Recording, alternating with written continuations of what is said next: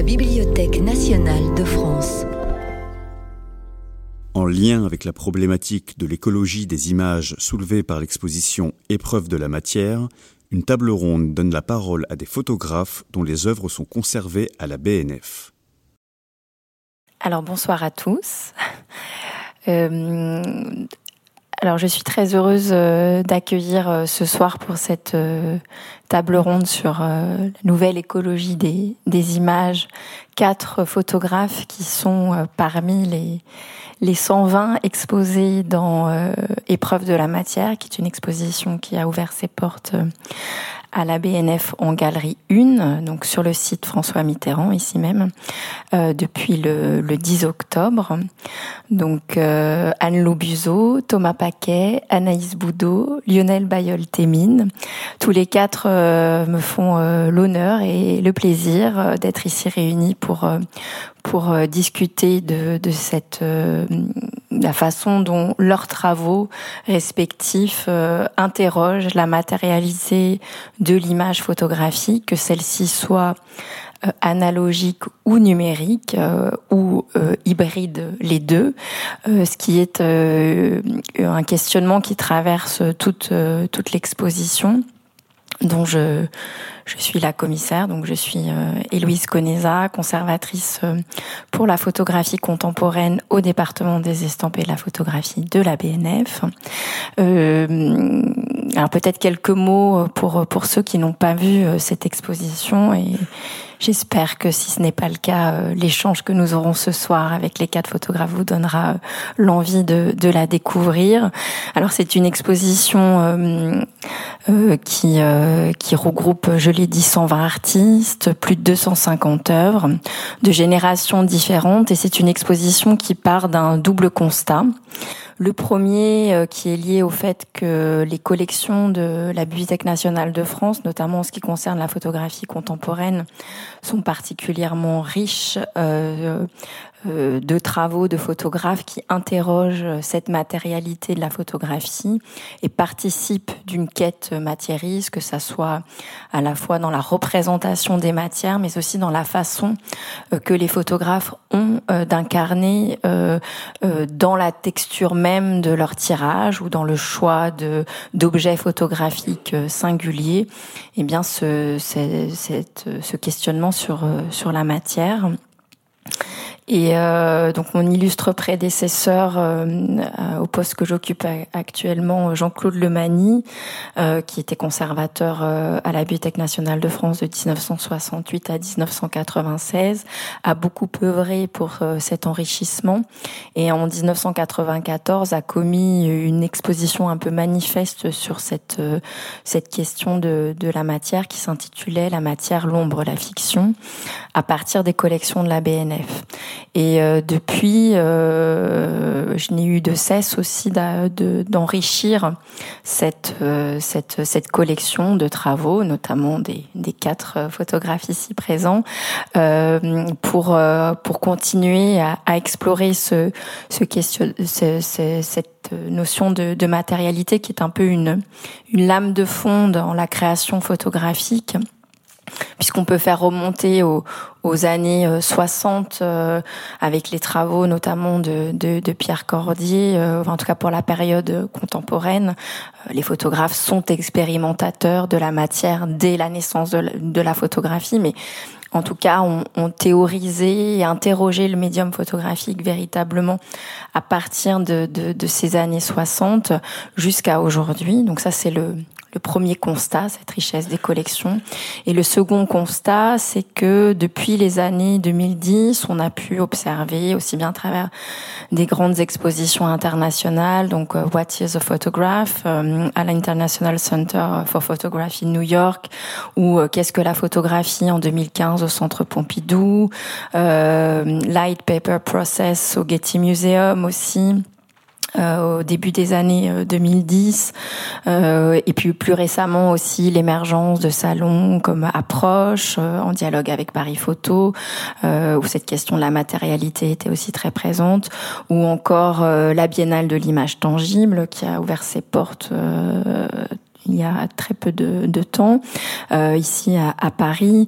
Donc on se rend compte que finalement cette cette euh, appétence pour euh, une réflexion sur la matérialité de de l'œuvre, voire aussi pour son unicité, puisque souvent ces travaux, on y reviendra, sont des travaux qui mettent à mal la, notion même de la reproductibilité de de la photographie, euh, en privilégiant l'œuvre unique, ce qui peut aussi poser question, euh, euh voilà, et et donc tous ces tous ces ces travaux existent et sont de plus en plus présents.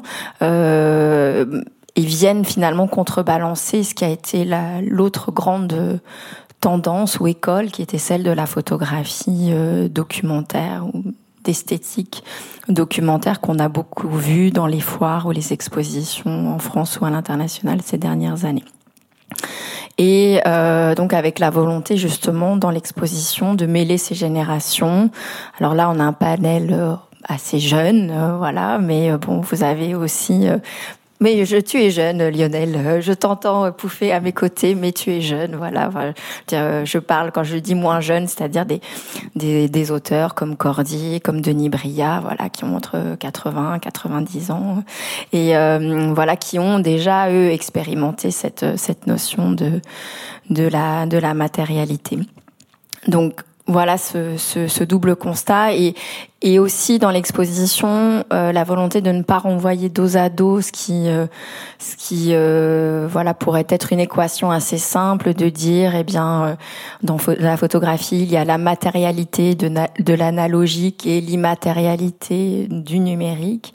Ce n'est pas parce qu'une œuvre existe sur un écran qu'elle est immatérielle.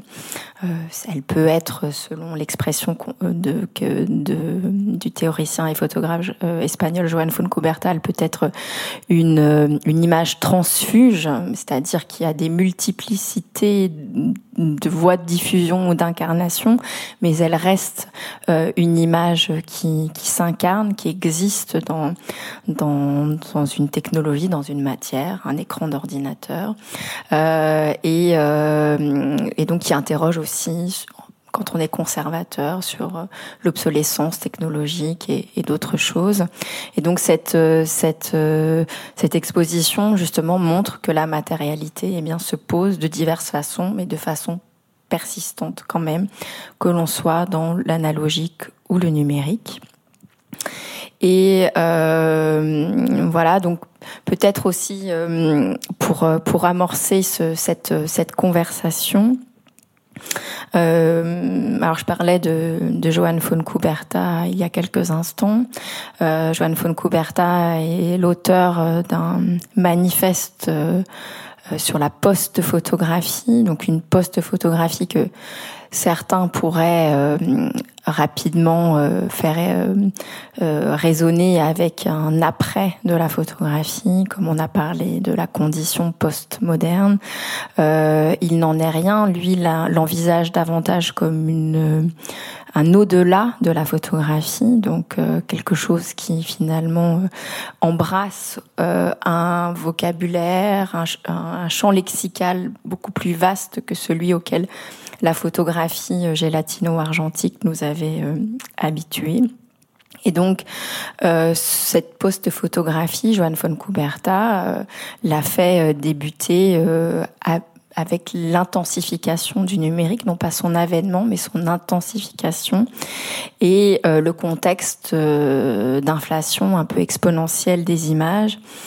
Et dans ce cadre, beaucoup, euh, Kuberta le premier, euh, finalement euh, envisage de replacer euh, le rôle du photographe, non pas du côté du créateur d'images, il y en aurait trop, mais du côté de celui d'un appropriateur, recycleur d'images. Et alors, je me tourne vers vous qui avez une pratique, voilà, pour certains euh, hybrides aussi sur cette question. Est-ce que l'on peut encore aujourd'hui euh, créer des photographies? Et si oui, quel est le rôle un peu du photographe-auteur et comment cela se donne-t-il à voir dans certaines de vos, euh, de vos séries emblématiques? Alors voilà, bah, chacun vous allez essayer de répondre à cette vaste question. Euh, Anne-Lou, peut-être on peut commencer par, euh, par toi, puis ensuite jusqu'à Lionel. Du coup, oui, euh, sur cette question euh, du est-ce qu'on peut encore créer finalement des photographies? Je crois que oui. Après, c'est hum, peut-être créer autrement euh, aussi, justement par rapport à l'histoire de la photographie et, et l'histoire des techniques photographiques aussi. Euh, donc, en tout cas, pour moi, c'est devenu vraiment une voilà trouver une alternative à ce flux d'images incessant euh, et, et, omniprésent en fait dans notre quotidien aussi euh, et donc créer autrement en cherchant enfin en se concentrant peut-être davantage et on est assez nombreux dans l'exposition à, à, avoir des œuvres de ce type-là en se concentrant sur l'empreinte et ce processus d'empreinte indicielle finalement euh, qui rapproche voilà la photographie davantage de l'indice que de l'icône. Euh, finalement cette dimension iconique de la photographie, on, est arrivé à une espèce de perfection avec le numérique. Et donc en choisissant de se concentrer plutôt sur euh, l'indice et l'aspect indiciel de la photographie, son, son, contact avec, avec le réel, on s'émancipe un petit peu de cette contrainte euh, de réalisme et on va être plus dans l'exploration euh, matérielle souvent, euh, mais pas forcément uniquement. Et en tout cas, ce processus d'empreinte, je trouve qu'il est très intéressant. Alors peut-être qu'on recherche justement une image un peu oratique au sens d'une conjugaison voilà subtile d'un proche et d'un lointain, mais, mais c'est pas, enfin voilà. Peut-être qu'on on cherche cette dimension-là, on cherche effectivement des images qui vont être altérées, uniques, qui vont être euh, euh, voilà différentes finalement du flux d'images. Euh, qui accueille aussi une certaine forme d'aléatoire. Exactement, voilà. Et, et donc, bah, pour moi, typiquement, dans, enfin, dans ma pratique, ça se traduit par un, une, on va dire une, une, appétence très marquée pour les procédés historiques ou alternatifs, ou en tout cas photochimiques. Euh, et donc mon, mon, premier amour finalement dans les, dans les procédés, c'est le, les tirages au sel de palladium ou palladiotype. Donc là, c'est une des premières séries euh, que, que j'ai faites en 2018, qui s'appelle donc Flora.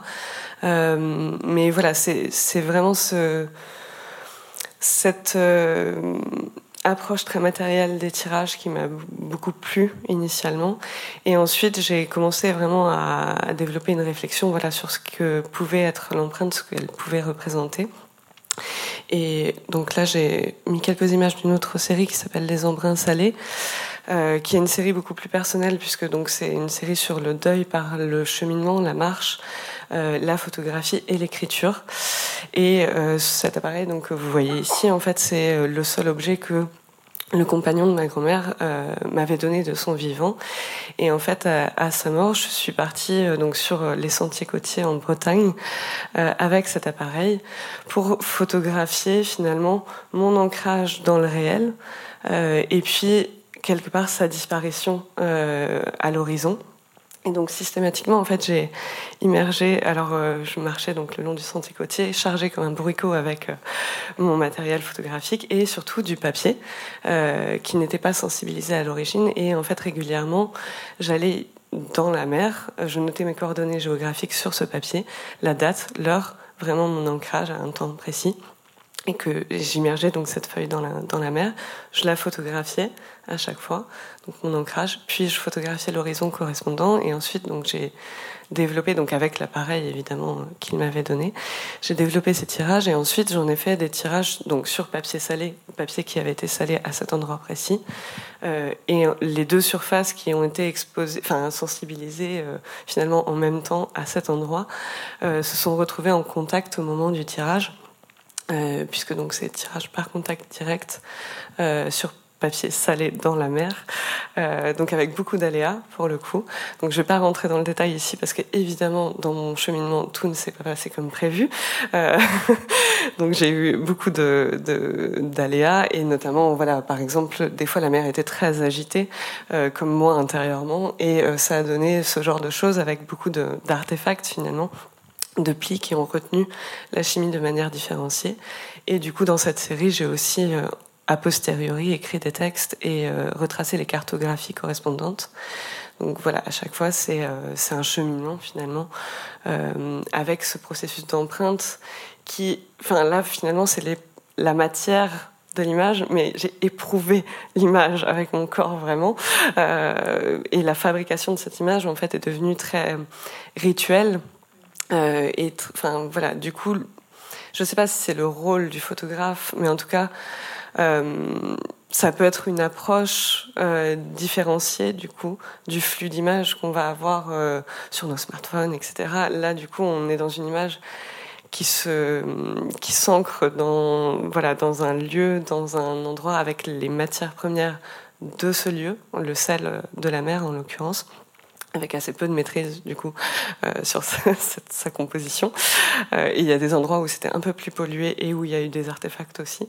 Euh, et donc pour finir le projet, j'ai et je, reviendrai sur ce concept aussi plus tard. Mais j'ai fait des tirages qui ne sont pas fixés, euh, qui correspondent au lieu où j'ai enterré des lettres pour les disparus qui avaient réveillé ce, voyage. Et ces, ces tirages donc, ne sont pas fixés et vont disparaître au fil des expositions. Et c'est pour moi une symbolique vraiment de l'acceptation de la disparition des personnes et de l'image. Euh, et c'est devenu aussi euh, voilà, dans une approche très importante dans ma pratique. Euh, et je reviendrai dessus plus tard. Je vais laisser les, camarades parler.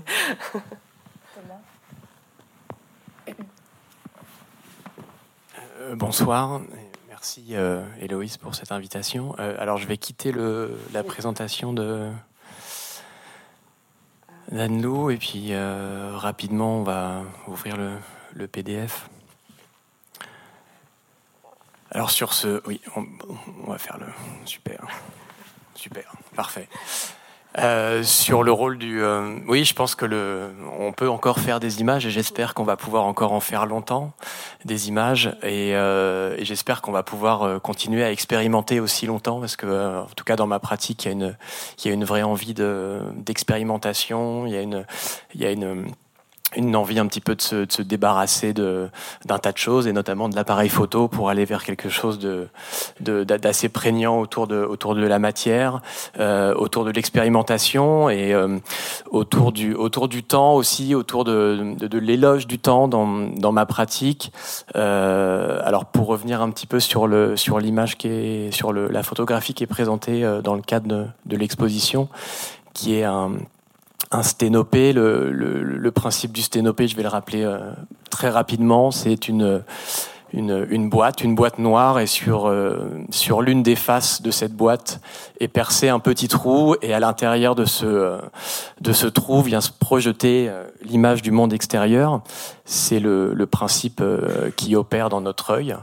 Et, euh, et, donc le voilà, c'est ce dispositif que je que je mets en place. Donc euh, je fabrique des euh, des boîtes que je vais percer de un ou plusieurs trous, d'une multitude de trous. À l'intérieur de cette boîte, je vais disposer du euh, du papier photosensible et ensuite la boîte avec le papier va être exposée pour une journée entière face à la voûte solaire et, et donc le papier va enregistrer une une trace, une, une ligne, c'est ce que vous voyez à l'écran derrière moi. On, sent vraiment un, motif qui se répète, une espèce de d'arc, de, un trait comme ça, un, arc de, de, de, cercle. Et, euh, et ce motif, c'est la traduction du, euh, du déplacement du, euh, du Soleil sous la voûte céleste pendant une journée. et une journée, c'est important de dire une journée parce que ouais, il y a, y, a y a une vraie envie de, de réhabiliter le, le temps long. Euh, dans, euh, dans mon travail, peut-être aussi une, une forme de réaction euh, au numérique, à l'instantanéité numérique, et puis au fait que voilà finalement ce dispositif il, il serait pas applicable aussi au numérique parce que là on est dans vraiment quelque chose de qui a un lien avec la matière, avec la photosensibilité du papier, le, fait que le papier soit exposé pour une journée euh, une journée entière, on va venir euh, voilà perturber un petit peu le, le, les codes, en tout cas les utilisations euh, traditionnelles de, des outils. Donc je pense que oui, le, photographe il a un rôle d'expérimentateur. Euh, dans mon travail aussi, c'est une vraie volonté de travailler avec une, une, économie de, moyens aussi, et je pense que ça peut être aussi euh, euh, un de, nos rôles aussi de voilà de, trouver des, des, astuces ou des dispositifs euh, les peut-être les plus simples ou les, les plus rudimentaires euh, qui puissent être. Et puis j'aurais envie de, avant de, de, passer la parole, peut-être de voilà de, de dire que c'est aussi une façon de, de renouveler les, les imaginaires. Euh, et puis euh, alors dans mon cas un petit peu, dans, dans le cas de, de, de, de Anne-Lou beaucoup plus, c'est aussi le, le rôle, c'est de transmettre aussi, je pense. Euh, Anne-Lou le fait puisqu'elle est et Lionel aussi, pardon, puisqu'on a on a on a deux enseignants. Présent ici euh, avec nous. Alors moi, ma, transmission se fait un petit peu différemment. J'essaie d'animer des, ateliers l'été euh, avec un public de néophytes euh, et puis d'essayer de, les sensibiliser aux procédés anciens, que ce soit le sténopé ou le colonio humide. Donc, je pense que dans le rôle aussi du, photographe, il y a cette envie de pouvoir transmettre nos, savoirs pour les faire perdurer. Voilà. Anaïs euh, Bonsoir. Euh, oui, je vais Eh ben, c'est vrai que pour ma part, euh, j'ai un peu des démarches différentes en fonction des séries, euh, puisque j'hybride aussi euh, plusieurs techniques. Et je voulais revenir, euh, voilà, pour répondre à cette question et sur, rebondir sur le terme d'appropriateur recycleur d'images euh, sur deux de mes séries. Euh, les oubliés, alors pour remettre un petit peu dans le contexte très brièvement, c'est une série qui est née d'une invitation, d'une carte blanche que m'ont donné les éditions The Eyes euh, pour créer une série qui irait en dialogue avec des images de Picasso et de Brassai qu'ils ont réalisées sur verre sachant que j'avais une pratique euh, de l'image sur, verre. Euh, moi, dès cette proposition, j'ai pensé à réutiliser des plaques de verre euh, trouvées en brocante. Donc, des photos vraisemblablement des années 30, 40, mais pour lesquelles je n'avais pas ni d'informations, de nom, ni du photographe, ni des personnes représentées. Euh, et ces photos, je les ai, je les ai d'abord sélectionnées et le choix a été très important parce que j'ai décidé de garder uniquement les portraits féminins. Euh, et puis, je suis intervenue sur ces photos et dans la matière directement. Euh, je dois dire que ça m'a posé beaucoup de questions de venir intervenir directement sur, la, sur les plaques avec j'avais l'impression que j'allais être maudite euh, pendant quatre générations. Mais voilà, comme il y avait cette question de la matière et, de la, photographie, euh, j'ai fait le choix d'assumer, de, les faire revivre ailleurs et de les montrer euh, d'une autre manière. Et c'est vrai que le fait que ce soit des photos anonymes, je crois que ça a permis pour moi d'y projeter une, une, une, autre histoire. Euh, et voilà. Et alors c'est vrai, là il y a plusieurs photos. Avec ça, ça. Peut-être on peut dire, Anaïs, que tu as une de ces photographies aussi dans, dans les collections de la BNF euh, oui, et donc dans l'exposition, celle-ci d'ailleurs, celle la collerette. Absolument. Alors, je monte rapidement. Oui, en fait, j'ai préparé trop d'images. Et hum, voilà quelques pages du livre euh, tel qu'il se présente avec les photos à la fois de Picasso et de Brassailles et des inclusions de la carte blanche. Euh, alors oui, brièvement j'avais mis ces photos. Euh, en fait, j'ai traité ces images dans d'autres séries. J'utilise en réalité mes prises de vue pour les, pour, je les transforme en fait. Et euh, c'est un peu de la même manière que j'ai procédé pour les oublier. C'est-à-dire que la prise de vue, pour moi, n'est pas toujours primordial.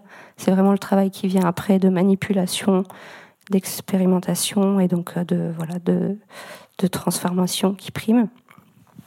Et donc je voulais juste revenir sur une autre série qui s'appelle Jour le jour, où là aussi j'ai utilisé une archive, euh, pour le coup mon archive personnelle, puisque ce sont uniquement des images euh, prises dans mon, téléphone, ou toutes euh, dans les fichiers dans mon ordinateur, et comme beaucoup de gens je pense, tous les fichiers sont au même niveau, que ce soit les captures d'écran, les notes, les, choses qu'on s'envoie, qu'on reçoit. Et donc j'ai décidé de réimprimer ces images qui, a priori, n'étaient pas du tout destinées à être imprimées. Euh, et euh, j'ai ressenti le besoin de les replacer dans un, temps long, euh, de les couper un petit peu de, de, ce, flux et de leur immatérialité.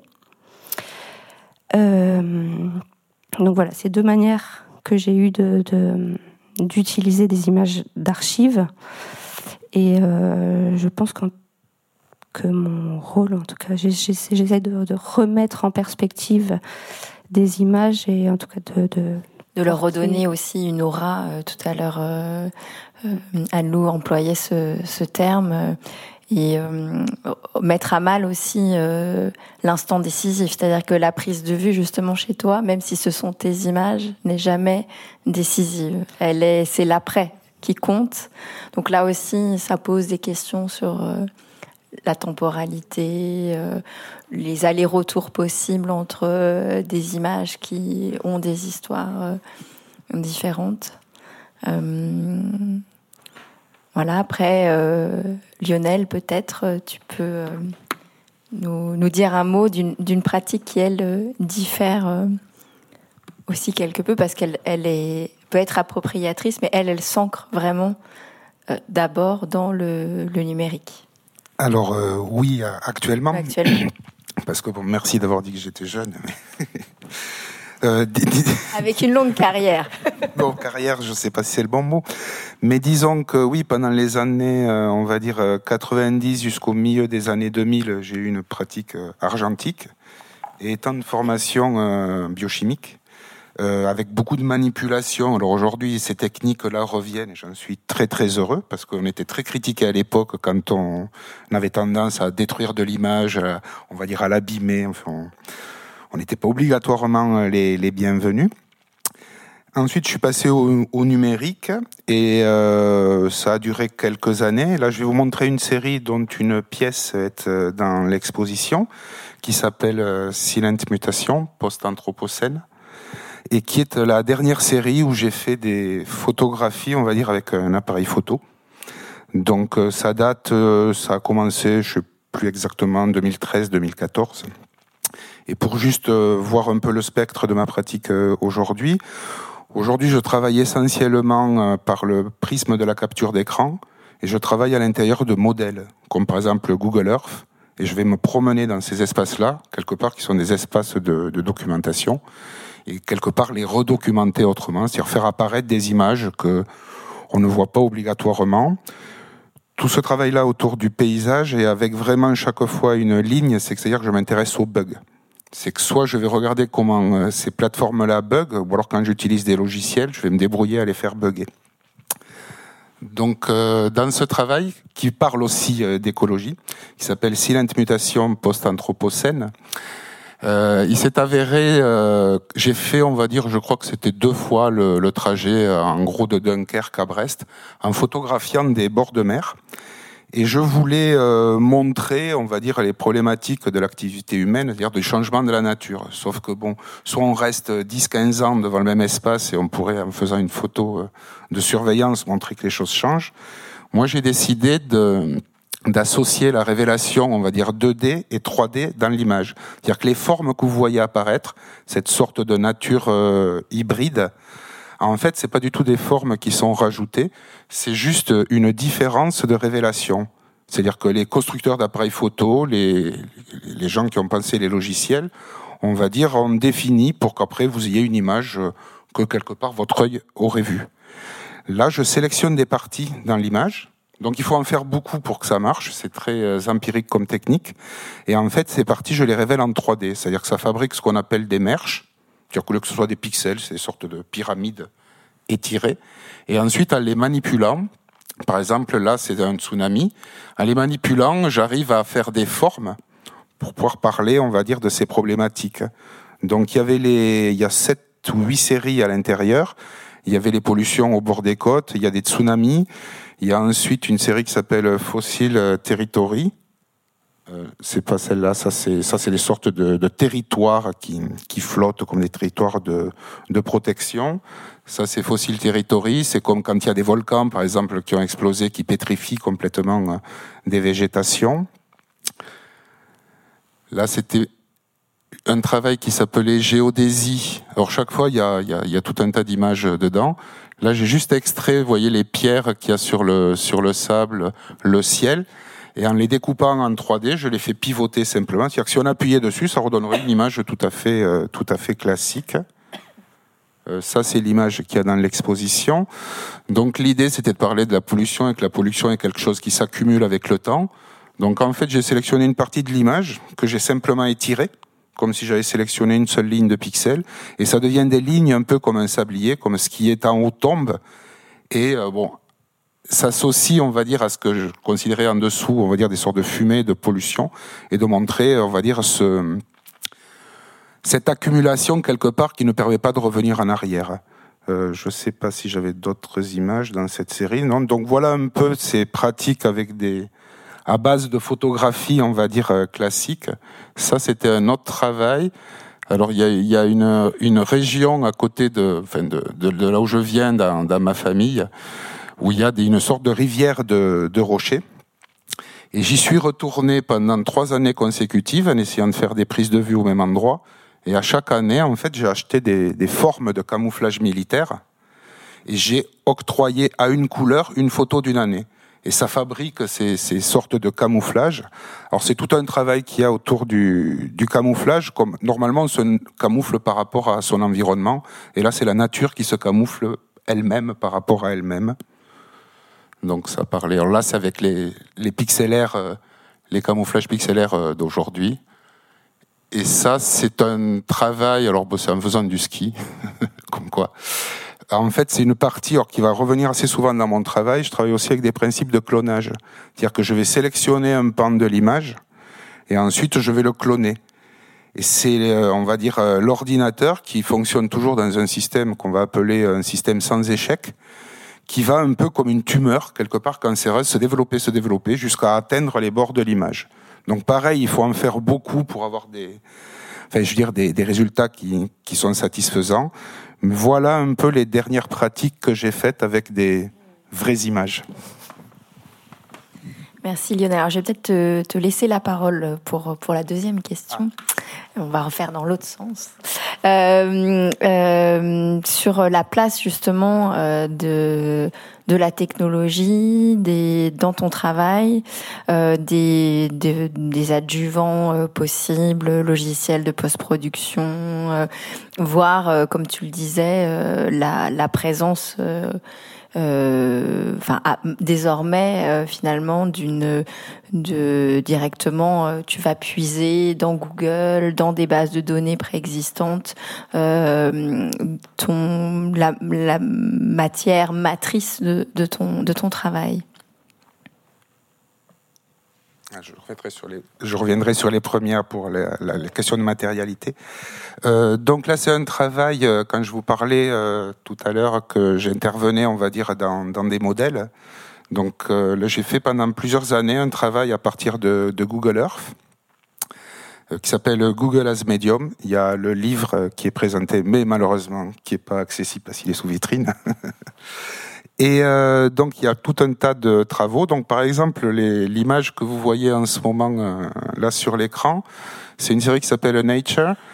Et euh, j'avais remarqué qu'en me baladant euh, dans Google Earth, en fait, tous les endroits, on va dire, où il y a beaucoup de gens, tout ça, c'est bien défini, c'est plutôt assez juste, tout.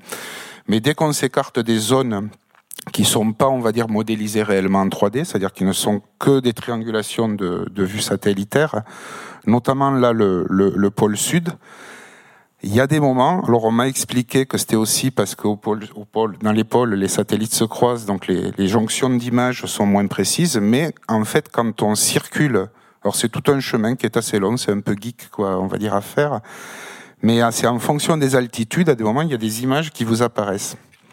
Comme ce genre d'image où on peut voir à la fois, il va y avoir euh, un bout, c'est en fait euh, l'autre vue, c'est Google Space. Après, vous avez la banquise et après, il y a des formes qui arrivent par-dessus. Et moi qui venais de, plutôt du monde de l'image construite, c'est-à-dire, euh, oui, je passais des heures dans Photoshop à construire des choses. Bon, mais là, ça m'apparaissait plutôt assez rapidement. Donc, j'ai fait comme ça plusieurs campagnes parce que je me suis aperçu que ben, c'était absolument pas fixe, Google Earth, et que ça bougeait, même dans ces endroits-là. Et euh, c'est un peu comme les quatre saisons. Il y a des endroits que j'avais repérés, puisque bon, moi, dans les images, j'ai enlevé les coordonnées GPS, mais euh, dans les originaux, j'ai toujours les coordonnées, donc il est assez facile que je retrouve ces endroits-là. J'ai fait plusieurs fois le tour comme ça de, du pôle sud pour capter euh, ces bugs. Ensuite, ça, il faut que je me dépêche. Ensuite, ça, c'est un travail qui s'appelle Blind Zone. Alors, bizarrement, on pense qu'on a toujours accès de la même manière à Google Earth, mais euh, depuis quelques années, ils ont supprimé tout un tas de fonctionnalités. Et encore plus aujourd'hui, parce que j'ai essayé de refaire des choses à cause, par exemple, de la guerre en Ukraine ou, des, des, événements comme ça. Là, j'ai, j'allais dire, j'ai photographié, oui, puisque je fais une capture d'écran, je décide quand je la fais, je cadre tout. La, seule manip qu'il y a sur cette image, c'est que je l'ai mise en négatif parce que le bleu Google me sortait un peu des yeux. Donc comme ça, c'est devenu jaune pâle et c'était plutôt euh, plus intéressant. Et tous les petits carrés que vous voyez, en fait, c'est les endroits où les satellites sont passés et ont photographié. Et donc, en gros, il y a deux bases de données. Il y a les Européens et les Américains. Et donc, tous ces endroits-là sont la mer de Chine, mer du Japon et un peu l'Indonésie. Et normalement, il suffisait dans, Google Earth de cocher avec un petit onglet. Et euh, normalement, il devrait y avoir des carrés partout, puisqu'un satellite, en gros, il s'arrête pas. Et il se trouve qu'en fait, qu'on a des zones photographiées et des zones non photographiées. Et là, peut-être au vidéoprojecteur, c'est compliqué de voir, mais derrière, on voit les îles. Et donc, il y a tout un questionnement à savoir est-ce qu'il ben, y a vraiment rien, ou est-ce que c'est des endroits où on ne peut pas avoir accès. Dans ce travail-là, euh, qui s'appelle Space, en fait, alors je vais essayer. Bon, avant, parce que ça aussi, ça n'existe plus de toute la même manière, dans Google Earth, vous aviez toutes les icônes de la consommation touristique, les bars, tout ça, avec tous ces petits, euh, toutes ces petites icônes. Bon, je me suis amusé à détourer tout ça. Et j'en ai fait ces vues, c'est-à-dire que quand on rentre dans la pièce, on a l'impression de voir une vue spatiale, des étoiles. C'est à la fois une autre forme de, cartographie euh, de la consommation euh, aujourd'hui. Tu m'arrêtes quand il faut. Parce que ça, c'est une autre série euh, qui s'appelle City. Alors j'avais fait un test il y a maintenant quelques années, mais à l'époque j'aurais jamais osé montrer ça. C'est qu'il y a dans, dans, Google Earth, il y a un simulateur de vol et on peut s'en servir aussi à ras de terre. je m'étais amusé à faire une sorte de performance où j'avais traversé la ville d'Atlanta, mais en passant à travers tous les immeubles. Mais euh, je me suis dit, ça fait un peu jeu vidéo. Puis bon, on ne parlait pas comme aujourd'hui euh, d'expérimentation. C'était oui, de milieu fin des années de, 2000, quoi. Et là, en fait, je suis passé à travers les bâtiments. C'est-à-dire que Google Earth, il y a derrière, c'est comme une maille, quoi. C'est, en fait, c'est une captation lidar, quoi, de volumétrique, et après qui est habillée euh, d'images. Et en fait, ils n'ont pas verrouillé les images, donc on peut les traverser. Et c'est pas Google Street View, hein, parce que là, vous pouvez pas c'est il faut trouver une position dans Google Earth, il faut descendre et on peut les traverser. Et vu que cette plateforme marche sur un système sans échec, elle est obligée de vous fabriquer une image. Et donc moi je suis rentré dans ces bâtiments la tête en l'air. Et ça a fabriqué ces formes qui, euh, pour moi, étaient des formes de, la peinture pratiquement, quoi. Donc voilà pour Google. Il y avait une autre partie, mais je peux la faire après si tu veux. Bah, on va passer la parole à Anaïs. Merci, euh, merci Lionel. Euh, Anaïs, alors peut-être peux-tu revenir? On a vu rapidement sur la série Jour le jour que voilà, tu avais beau explorer des techniques photographiques comme le rotone ou voilà utiliser le, fil d'or euh, pour euh, pour les oublier. Euh, tu as aussi une pratique voilà de prise de notes numérique. avec ton téléphone portable dont on reconnaît bien la, forme. Quelle est la place justement de ces nouvelles technologies dans, dans ta pratique? Alors moi j'utilise vraiment les deux. Enfin c'est vrai que le numérique me sert avant tout à la prise de vue et c'est généralement la matière première, euh, comme j'ai dit précédemment. Euh, par contre, pour moi, l'étape essentielle se passe euh, au labo et en argentique principalement. c'est vrai que c'est un lieu où je me sens plus en prise avec la matière, où il y a le passage à travers la main, où les, les gestes sont ritualisés.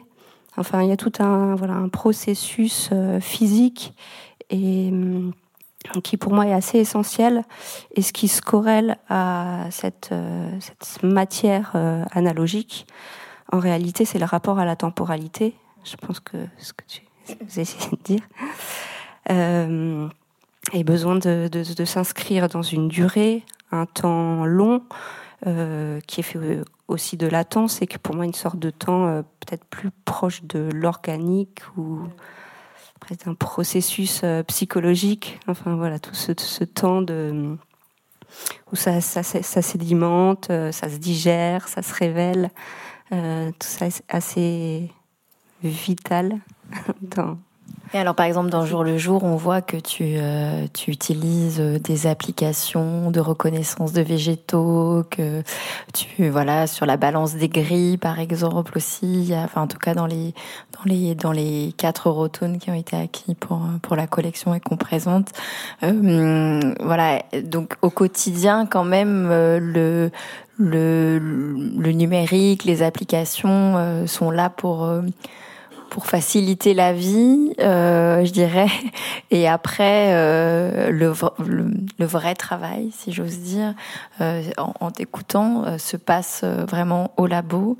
Euh, tu, est-ce que en, en, quelques mots, tu peux nous dire comment tu as organisé ton labo, comment tu, voilà, parce que tu n'es plus parisienne. J'ai jamais, été, voilà. Mais tu, tu as déménagé dans le Perche, je crois, non euh, Non, dans le Berry. Dans le Berry.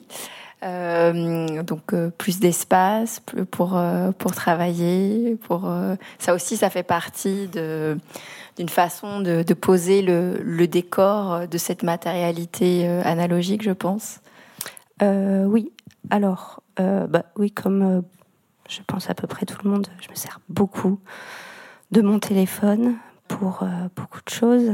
Et j'avais dit, ces images, en, réalité, n'étaient pas du tout destinées à être imprimées. C'était vraiment euh, les choses du quotidien, des captures d'écran, de, moments.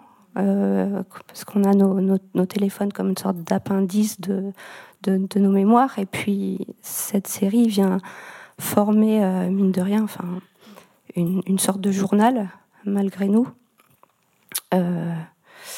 Et hum, donc il y a tout, tout, tout, tout ce, de, ces moments, c'est des moments différents, un moment d'absorption, de s'informer, de... de, de, de... Recherche de techniques aussi différentes mm -hmm. pour l'analogique entre l'orotone, entre ouais. le chioscura, euh, les photogrammes qui ont été mm. au début dans ta pratique. Aussi. Et oui, c'est vrai ce que je disais sur le geste, j'ai pas dit que je travaille beaucoup par contact. Et je trouve que ce mot est assez éloquent quant à ce besoin, besoin d'être euh, au, au, laboratoire, ou en tout cas une certaine manière de travailler. Et euh, alors, j'ai pas encore vraiment de labo. Moi, j'ai été habituée à travailler dans des salles de bain, mais c'est en train de se, se, faire et j'ai hâte d'avoir de l'espace et de voilà, de, de, de déployer, euh, de déployer de cho des choses et de prendre le temps sans être acculé dans une salle de bain. et voilà. Thomas, sur la, sur la place de la technologie Oui, alors la place de la technologie, moi je voulais. Euh, enfin, j'avais une petite remarque par rapport à la technologie, c'est-à-dire que le numérique, on a l'impression que c'est immatériel, que ça n'existe pas, c'est un nuage. On nous parle d'un nuage, le cloud. Mais euh, pour revenir un petit peu à l'écologie, en tout cas, je ne sais pas l'écologie des images, mais aussi l'écologie, euh, je pense qu'il ne faut pas oublier que le numérique, c'est aussi énormément de, de matérialité, d'infrastructures qui sont rendues invisibles parce qu'on on enterre les, euh, les câbles, ou alors ça passe par des, par des satellites, les satellites que, Lionel connaît bien apparemment. euh, mais voilà, voilà, c'était pour euh, voilà, une petite remarque par rapport à ça, le, fait que effectivement le la photographie numérique, elle est quand même au centre d'un espèce d'écosystème euh, assez large. Et euh, voilà, le, le, les réseaux, le, le, cloud, tout ça, ça a un coût aussi, un coût écologique. Euh, alors. Euh, euh, Est-ce que dans nos pratiques aussi, c'est une forme de, de, de refus de, de, euh, de cet ultra-capitalisme, peut-être aussi, de, de cette. Euh, je pose la question. Euh, dans mon cas, je, pense que oui. Clairement, euh, du fait aussi de, l'économie de moyens dont, je parlais précédemment, de l'envie de travailler sur des sur des procédés dits anciens. Mais voilà, alors ça m'a pas empêché moi de, réaliser aussi une œuvre numérique euh, dont vous avez quelques images ici. Ça s'appelle l'Observatoire et euh, c'est un écran circulaire, un écran lumineux qui produit un dégradé de couleur. Et ce dégradé de couleur, il est euh, calculé euh, en temps réel en fonction de la position de la Lune et de la position du soleil. Donc c'est un, un, projet numérique assez techno en fait parce que euh, dans le dans le projet il y a un micro-ordinateur et ce micro-ordinateur il va euh, euh, il va calculer où se trouve le, le soleil dans le ciel et à la position du soleil dans le ciel je vais euh, faire correspondre une couleur et puis à la position de la lune dans le ciel je vais faire correspondre une autre couleur et ces deux couleurs sont ensuite euh, mélangées et affiché sur euh, sur cet écran. Donc on va euh, quand on vit avec cette pièce, euh, quand on oui quand on vit avec cette pièce, quand on vit avec cette œuvre, on a donc des, des dégradés de, de, couleurs qui vont évoluer évoluer pardon de façon euh, très très lente au fil de la journée puisque le soleil se déplace, la lune se déplace et les couleurs qui correspondent à ces positions vont donc euh, évoluer de façon euh, très lente à la vitesse de, du déplacement de, de, de nos astres dans le ciel. Voilà, donc c'est un, travail numérique, mais un travail numérique qui replace le, le numérique dans une forme de, de temps euh, long, de temps très long, euh, puisque le, spectateur qui va avoir accès à cette œuvre euh, quelques secondes va, va découvrir euh, un dégradé euh, qui est unique unique puisque le, le, les phases de ces deux astres sont, euh, sont jamais synchrones, donc on a toujours des couleurs qui sont différentes, qui évoluent, uniques aussi en fonction de la position géographique du, euh, du spectateur, puisque si je me trouve euh, à Paris ou, à New York, euh, le, le, soleil sera pas dans, le, dans la même, même, position dans le ciel, donc les couleurs, une fois de plus, qui, qui correspondent, seront pas les mêmes. Donc c'était, euh, voilà, utiliser le peut-être le numérique un peu euh, à rebours, puisque souvent le numérique c'est une forme d'instantanéité, de, disponibilité euh, immédiate. Euh, et là, c'était essayer de le, replacer plutôt dans un temps, euh, dans un temps long. Une nouvelle fois, on en revient aussi à ça. L'écologie aussi, c'est peut-être le temps aussi, les saisons. Et en tout cas là, c'est le, le, le, voilà le la vitesse de, déplacement de nos astres et le, le, les, les, cycles lunaires. En fait, je ne vais pas rentrer dans le détail, mais en, en ayant vécu avec l'œuvre, euh, on, on, voit vraiment le, le, les cycles de, de la Lune apparaître. Voilà. Oui, donc c'est une, une, façon effectivement de, de, vivre avec ce temps long, mais ce qui me frappe en, en vous écoutant euh, chacun, c'est que aussi euh, l'écologie des images, c'est ne jamais laisser euh, la, la technique ou la technologie euh, supplanter euh, le regard ou la sensibilité humaine. Parce que voilà, c'est s'en servir, créer avec elle, euh, aller jusqu'à cette extrémité-là. Peut-être Anne-Lou, tu peux revenir sur sur une série qui est un peu un hybride entre euh, le numérique et, et l'analogique. En fait, donc moi concrètement, j'en ai parlé un petit peu tout à l'heure j'ai vraiment un intérêt très marqué pour les procédés donc photochimiques. donc plutôt ancien. Euh, et pour autant, je ne considère pas que ce soit opposé du tout au numérique. en fait, j'ai été très marquée à l'époque où j'étais étudiante par la lecture de The Keepers of Light de William Crawford, où il parle vraiment de la syntaxe photographique. Et c'est donc une notion qui m'a beaucoup, euh, beaucoup marqué. Alors, je vais passer rapidement, hop, euh, pour arriver à voilà l'acte photochimique. Et donc cette notion de syntaxe photographique, c'est vraiment considérer qu'il y a un ensemble en fait de techniques, de technologies qui sont à disposition à un instant T, à disposition des photographes pour que les photographes s'en emparent et les transforment et, expriment euh, euh, bah, ce qu'ils veulent finalement avec ces techniques, euh, en s'appuyant sur ces techniques. Mais du coup, à chaque époque, en fait, il y a les technologies et les techniques précédentes qui sont disponibles. Et finalement, le numérique, pour moi, c'est ajouter euh, à toutes les technologies antérieures. Et en fait, pour moi, je considère vraiment que c'est une espèce de, syntaxe euh, complètement vivante où on peut euh, faire des, croisements entre les procédés, entre le numérique et les procédés photochimiques, entre différents procédés photochimiques. En fait, c'est que des outils dont on peut s'emparer puisqu'on a gardé les savoir-faire, les savoirs sur chacun de ces procédés. On peut toujours raviver des procédés qui ne sont plus pratiqués. Euh, c'est la richesse, en fait, moi je trouve, de la photographie, c'est-à-dire que vu que c'est lié justement à la technique et à de la technologie, c'est tout le temps en train de se réinventer. Exactement. c'est peut-être qui répond un peu à ta question, c'est qu'aujourd'hui, c'est un des médias on a une liberté absolue. On peut passer de l'un à l'autre, des techniques anciennes, mm. à de l'IA, on peut tout faire. Complètement. Et du coup, pour moi, c'est devenu vraiment une réflexion, euh, ces enjeux de, syntaxe photographique. Et donc, le, la dernière pièce là que j'ai fait, enfin, je suis en train de faire, euh, et qui sera exposée d'ailleurs. Euh, à la Biennale de l'image tangible à, la Galerie Charlot avec donc la pièce dont Thomas vient de parler. Euh, et donc ça s'appelle L'acte photochimique. Euh, c'est une série vraiment sur euh, cette linguistique photographique où en fait je suis partie de textes fondateurs pour la photographie, donc en l'occurrence un brevet de William, William Henry Fox Talbot et un texte de John Herschel. Et en fait, ces textes, je les ai traduits en numérique en langage hexadécimal. Et ce langage hexadécimal, donc j'en ai fait une capture d'écran euh, que j'ai tirée donc à la dimension de l'écran selon le procédé dont il était question dans le texte. Donc là, en l'occurrence, c'est papier salé pour euh, cet exemple-là à partir du texte de William Henry Fox Talbot. Donc c'est vraiment là une, voilà une capture d'écran avec les chiffres euh, qui correspondent au texte euh, en hexadécimal. Et ensuite l'hexadécimal peut être aussi utilisé pour faire des images, coder des images. Et donc j'ai traduit ça encore sous forme.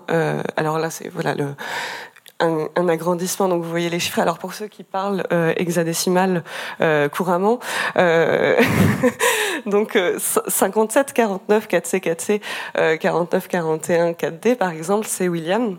Et donc on a sur euh, sur cette ligne là euh, William Henry Fox Talbot. Euh, voilà, ça c'est pour les petits les les, geeks parmi nous. mais mais donc voilà, c'est un tirage vraiment sur papier salé à partir de ces valeurs là et ensuite ces valeurs, je les ai traduites aussi en pixels en niveau de gris. Et j'ai fait un tirage de du coup du brevet de William Henry Fox Talbot selon le procédé au papier salé euh, qu'il avait inventé. Euh, et donc c'est la traduction vraiment en image de ce texte fondateur. Et donc c'est présenté, comme vous l'avez vu, un peu sous une forme de faux écran euh, avec un livre qui est posé devant. Le livre en question, c'est L'acte chimique de Maurice Domas, euh, où il est question en fait de l'invention quelque part du langage chimique euh, et de l'invention de la chimie moderne euh, par rapport à l'alchimie. Et en fait, cette histoire, elle est très liée à la photographie. Temporairement, c'est exactement la même période. Et du coup, j'ai voilà intitulé la pièce L'acte photochimique en hommage à ce livre. Et donc, il y a trois parties dans le livre. La première, c'est donc la naissance d'une idée avec ce texte donc de Talbot sur la naissance de l'idée négatif positif finalement qui a impacté euh, plus d'un siècle euh, de photographie ensuite. Et euh, ensuite donc il y a la naissance d'une idée en deuxième partie. Donc là enfin non pas pardon la solution d'un problème en deuxième partie. Donc là, c'est une autre partie de la pièce qui est en, en phytotype, donc euh, un procédé végétal, euh, qui est pour moi la solution à un problème environnemental. Et, voilà. et la dernière partie euh, s'intitule donc À l'échelle de l'électron. Et là, c'est à nouveau un texte d'Herschel, puisqu'Herschel est un des premiers à s'être intéressé vraiment à toutes les possibilités offertes par cette matière photographique. En fait, il n'a jamais été vraiment considéré comme un photographe à proprement parler. C'est un pionnier sur les techniques photographiques. Euh, bon, c'est un savant polymath absolument génial et, euh, et, impressionnant. Mais il a inventé, donc, il est souvent connu pour le cyanotype. Mais en fait, au-delà du cyanotype, il a inventé plein d'autres procédés avec une démarche assez euh, intéressante puisqu'il a découvert la photosensibilité d'un sel de fer qu'il a ensuite associé à différents sels métalliques et donc il a inventé tout un panel de procédés euh, sur euh, voilà cette intuition qu'au-delà de l'argentique, il pouvait y avoir plein d'autres matières photosensible. Et c'est lui aussi qui a inventé les procédés végétaux, donc euh, la, la phytotypie. Euh, et, voilà, c'est vraiment, euh, donc pour moi, c'est une figure majeure et, qui, résonne beaucoup dans mon travail. donc voilà, ce, cette pièce-là, finalement, fait un lien, une articulation entre ces différentes syntaxes. Et pour moi, c'est vraiment l'idée de montrer que les choses ne s'opposent pas, mais que c'est à chaque fois des traductions en fait qu'on va avoir un ensemble de, procédés à disposition. Euh, et selon le procédé qu'on va choisir la technique qu'on va choisir on va exprimer des choses différemment. Et donc là concrètement bah, on a le texte original donc qui est en anglais dans les deux cas en l'occurrence qui est traduit ensuite en langage hexadécimal qui est traduit ensuite en pixels et qui est intégré en fait dans une espèce d'histoire euh, chimique et photochimique plus globale. Euh, voilà, donc c'est un projet qui, euh, qui est vraiment sur cette linguistique photographique qui m'avait tant marqué euh, depuis que j'étais étudiante. Il y a une question de conservation pour toi parce que le fait d'utiliser le fait d'utiliser comme ça justement de la c'est pas de la traduction mais je veux dire on peut utiliser des langages il y a, il y a une forme aussi de de penser presque au futur, c'est-à-dire que est-ce que peut-être que le futur comprendra mieux euh, du langage hexadécimal, euh, des pixels que du texte. Euh. C'est ta pierre de rosette à toi. Exactement. Non, je sais pas trop. Euh, en plus, c'est pas des procédés qui, enfin, à part le cyanotype, euh, qui est donc la troisième partie, euh, c'est pas forcément des procédés qui se conservent très bien dans le temps, euh, notamment la phytotypie. J'assume justement la disparition. Euh, de... on va en parler justement. voilà. Alors oui, parce que sur ce, sur ce dernier temps d'échange, avant de, de, vous laisser la, la parole enfin laisser la parole au public. Euh, je voulais revenir euh, finalement parce qu'on on, on a vu euh, un peu l'étendue de, de vos talents de, de photographe. Euh, euh, dire que et d'ailleurs c'est aussi ce que ce qui me tenait à cœur dans l'exposition de montrer que à chaque fois on ne se situe pas que dans la recherche des faits esthétique, mais bien évidemment l'expérience esthétique est, est, inhérente à l'expérience de la matérialité de, de l'œuvre et, et, à sa réception, mais en même temps, euh, chez chacun d'entre vous, on voit qu'il y a un, un engagement aussi euh, latent, une, une inquiétude aussi par rapport aux, aux défis euh, que pose la, la, société contemporaine, et euh, peut-être euh, voilà on, on, a parlé de, de, de la fabrication des, des images. Euh, on peut parler aussi de, de leur réception.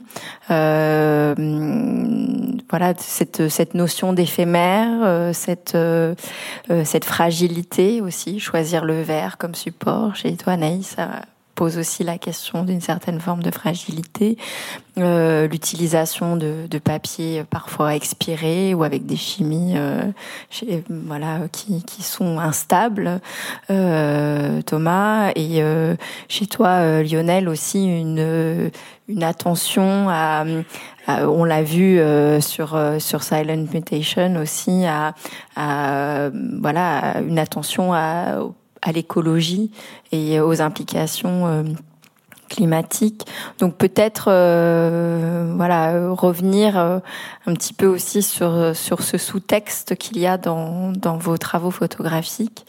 Euh, je sais pas qui veut commencer, Thomas.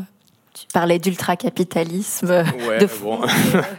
on a Voilà. tous nos. euh, alors, on a tous nos, contradictions. hein. J'ai, euh, j'ai un iPhone aussi. hein.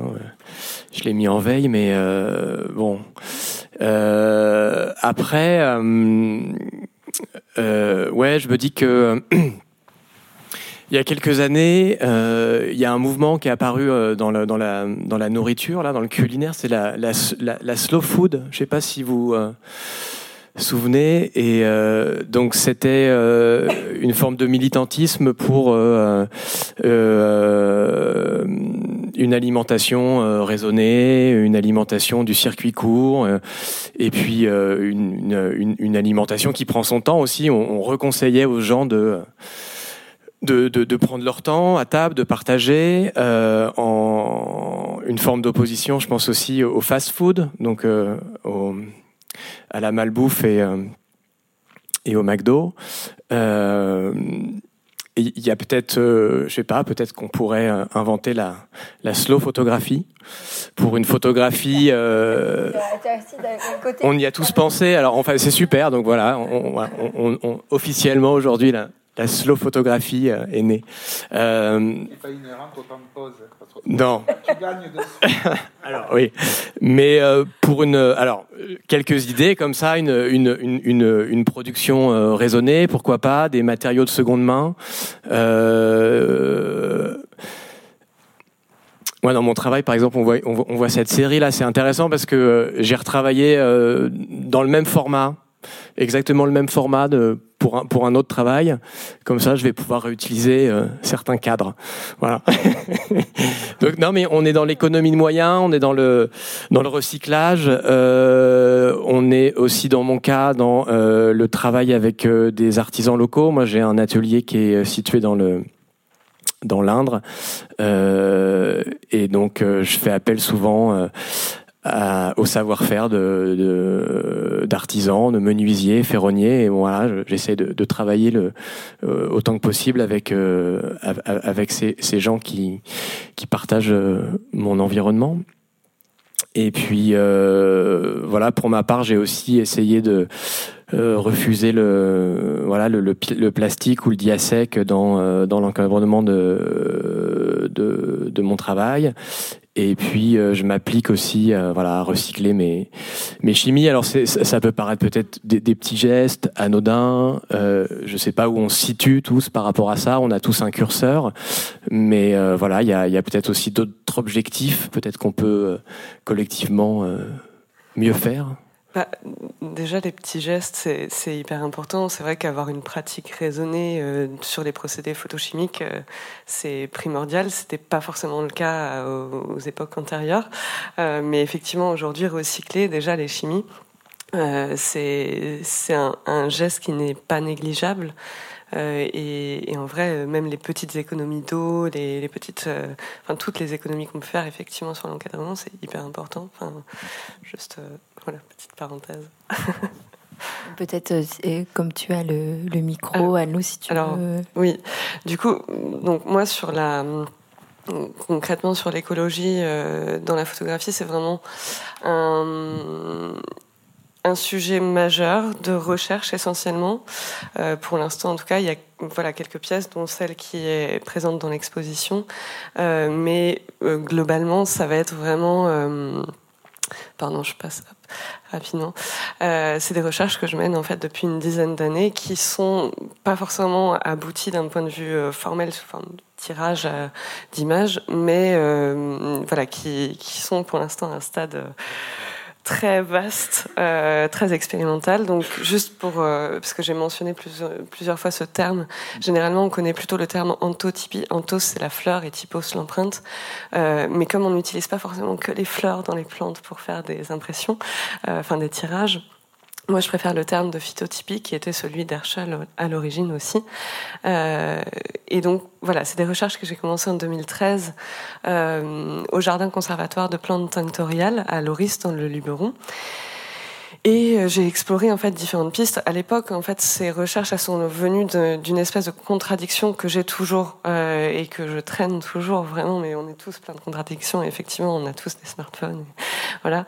Euh, mais en fait, quand j'étais étudiante à l'ENS Louis Lumière, du coup, je suis vraiment tombée en amour devant les procédés photochimiques j'ai adoré ce rapport à la lenteur, à la matérialité, au geste, remettre le, faire, le facérer vraiment au sens, enfin au, cœur de la pratique euh, photographique.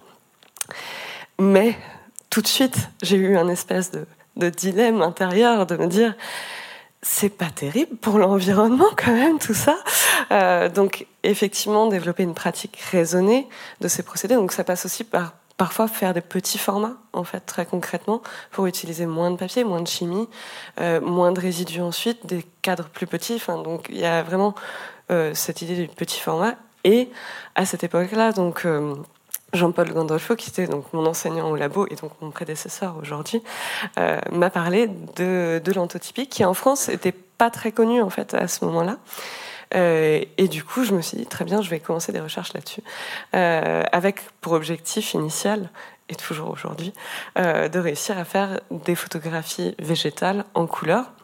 Sachant que l'inconvénient majeur de ces techniques, c'est qu'on n'arrive pas à les fixer depuis leurs origines, et c'est pour ça que c'est resté un procédé globalement qualifié de primitif, euh, puisqu'on, dans l'histoire de la photographie, la photographie est définie depuis ses débuts par sa capacité à fixer un instant. Euh, et donc tout ce qui n'est pas fixé n'est pas considéré comme de la vraie photographie, entre guillemets. Euh, et donc au début, voilà, je, suis partie avec l'objectif non seulement de fixer, mais de réussir à fixer du cyan, du magenta, du jaune et du noir pour faire de la photographie en quadrichromie. Donc j'ai expérimenté plein de choses et en fait très vite je me suis rendu compte de la difficulté pour fixer euh, ces images. Déjà les temps d'exposition, parce que du coup on extrait directement, euh, je crois que j'ai mis des, images après, non pas tout de suite, on extrait directement les colorants depuis les, enfin à partir des végétaux, donc euh, par broyage, hein, très concrètement et, filtration. Euh, et ensuite, on va étendre donc ces, solutions sur euh, des supports. Donc là, en l'occurrence, j'ai surtout utilisé du papier. Euh, et ensuite, on va insoler ces, ces, papiers sensibilisés à la lumière du soleil pendant longtemps. C'est-à-dire qu'un temps court en anthotypie ou en phytotypie, c'est de l'ordre d'un ou deux jours au soleil sachant que ça peut monter jusqu'à quelques semaines, voire quelques mois. Euh, donc euh, actuellement, j'ai encore des tirages exposés sur le toit de l'école euh, depuis voilà des semaines et des semaines. Donc c'est un temps pour le coup très long où là on retrouve aussi une dépendance aux saisons euh, puisque à la fois pour les matières premières, les plantes bah, elles sont saisonnières concrètement, euh, pour le temps d'exposition, pour les aléas climatiques. Donc j'ai fait travailler euh, enfin aussi des artisans locaux pour faire des châssis presse que j'ai essayé d'étanchéifier ensuite pour pouvoir les laisser en extérieur longtemps sans que les tirages prennent l'eau. Ça a marché sur 75% des châssis presse, il y en a quand même 25% qui ont pris les orages du mois d'août euh, durement. Euh, donc voilà, il y a beaucoup de pertes et ça ramène aussi euh, une part d'aléa et d'humilité dans le processus photographique puisqu'on est dépendant vraiment là des éléments.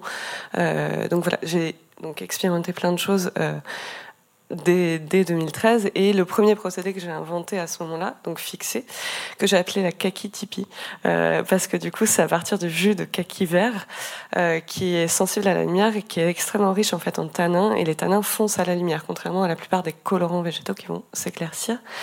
Et euh, donc là, pour vous expliquer juste les, tests, donc c'est la toute première planche de kaki type que j'ai fait avec différents papiers.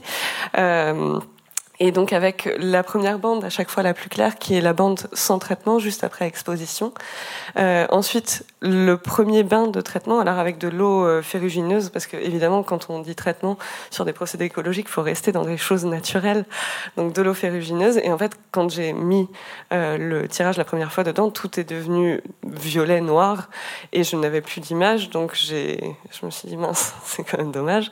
Et après, j'ai, grâce à un Michel Garcia, qui est un spécialiste de la couleur, végétale en teinture.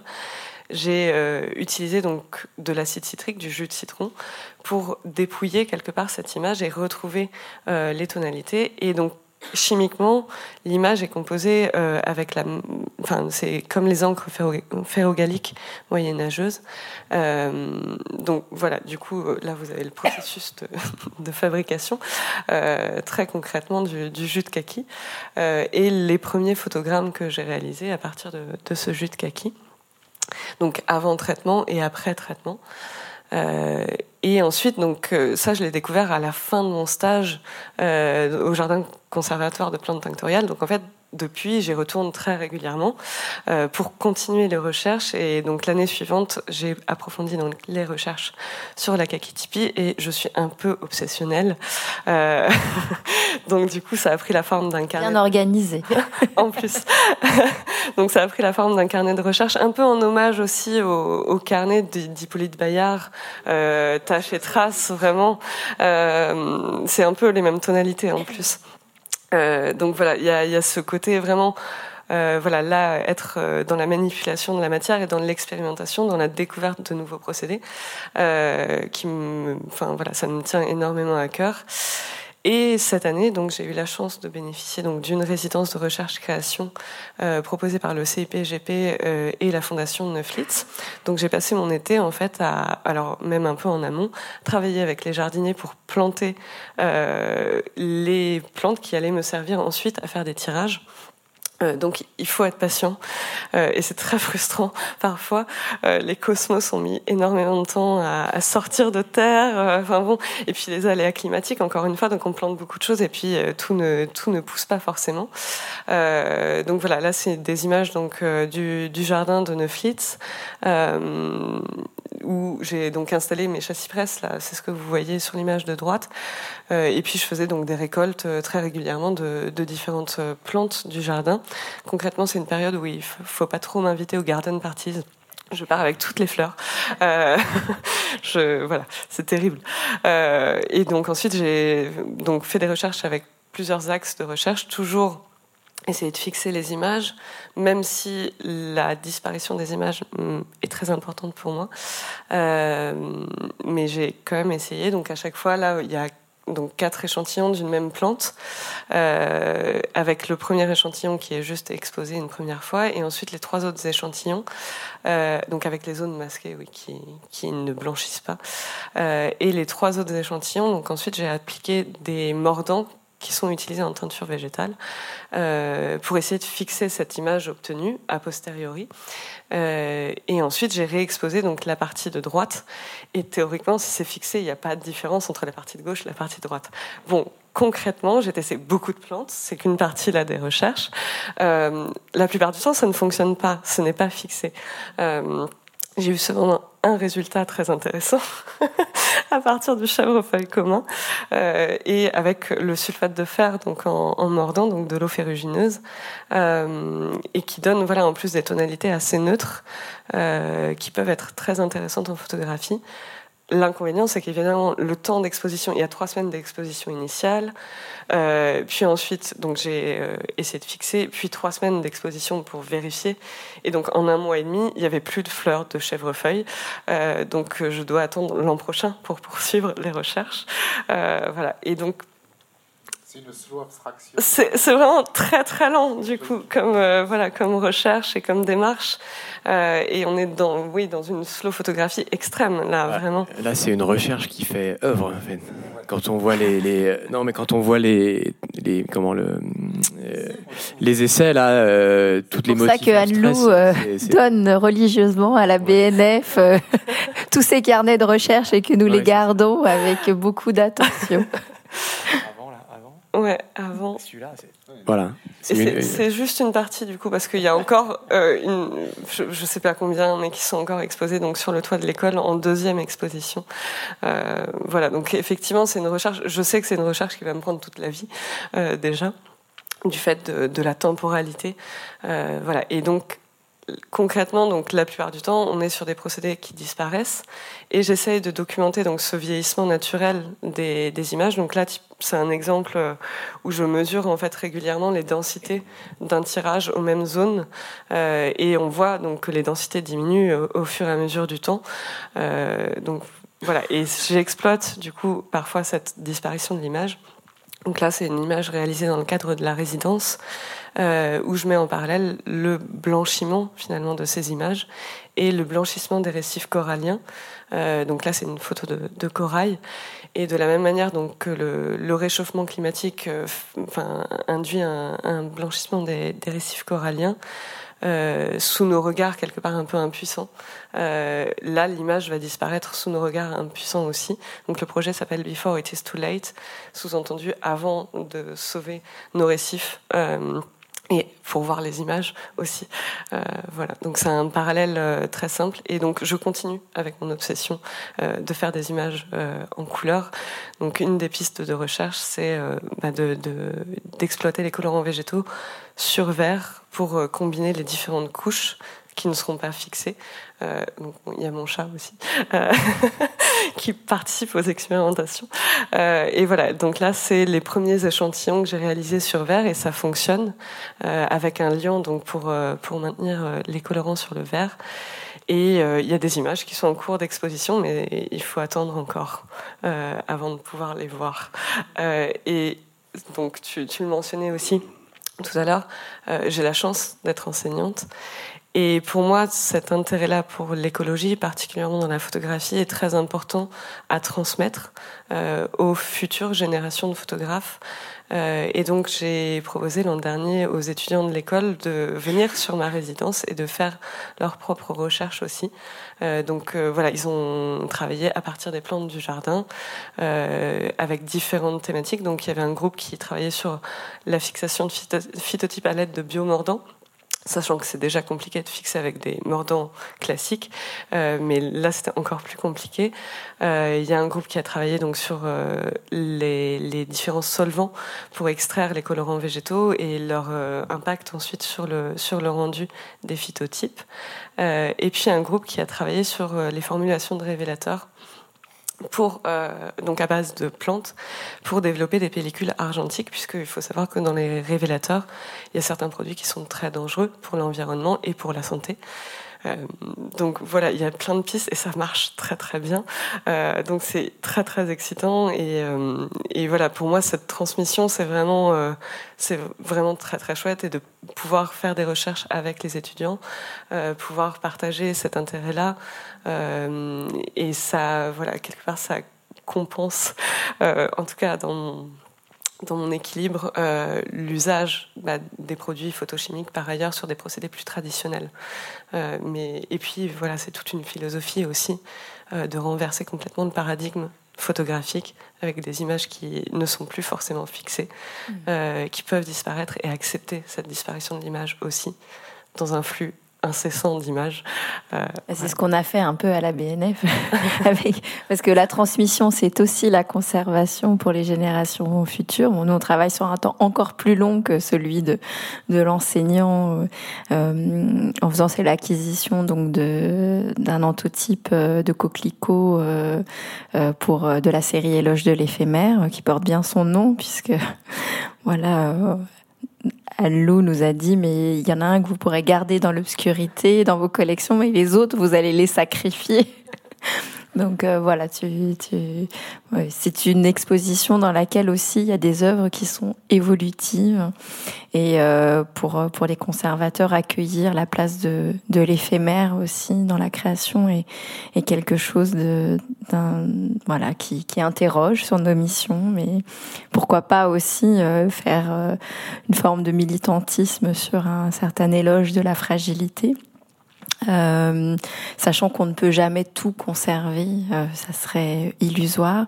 Euh, Anaïs, peut-être peux-tu revenir un petit peu sur justement la question de, forme d'engagement aussi dans, ta pratique. oui, donc ben, mon, mon, travail, mes images sont pas frontalement militante. Par contre, c'est vrai que je crois qu'on est tous euh, poreux à ce qui se passe. Et de fait, euh, dans la série Jour le jour, il y a quelques images qui surgissent, qui, font un peu écho à l'actualité, sous cette forme de journal. Euh, voilà, donc, pas, via des captures, des photos prises en manif, etc. Et quant aux thématiques que j'aborde, c'est vrai qu'il y a peut-être deux séries qui ne sont pas présentes là, mais qui, dans leur thématique, abordent en tout cas l'écologie et le rapport à, la nature. Peut-être un petit essai, une petite série parenthèse qui était un herbier euh, que j'ai réalisé à Bilbao, où il y avait un projet, enfin il y a un projet de, d'extension d'autoroute euh, qui est absurde, inutile et anachronique. Et comme ça me touchait que cet endroit allait être euh, bouleversé, détruit. Je me suis demandé comment on pourrait demander leur avis, consulter l'avis des plantes. Et j'ai fait des, empreintes, des chimigrammes, sous un peu la forme de Rorschach, pour savoir euh, ce que pourraient nous dire ces plantes. Donc une sorte de, petit geste poétique. Voilà, c'est peut-être une mini-série un peu anecdotique, mais euh, qui s'éteint un peu au sujet. Euh, et puis un autre projet que j'ai réalisé avec l'historien Hervé Sioux, Priorat le Grand Éloignement. Donc le Priorat, c'est une, région en Catalogne, donc en, Espagne, et donc lui a mené toute une, euh, a, écrit un texte sur euh, sur le les différentes vagues d'exode rural qui ont eu lieu dans cette région, qui est qui est, très très agricole. Et donc euh, toute cette série venait un peu interroger le rapport de l'humain à son à son, son environnement, au paysage, comment il le transforme et voilà le, le, le rapport à entre le rural et voilà.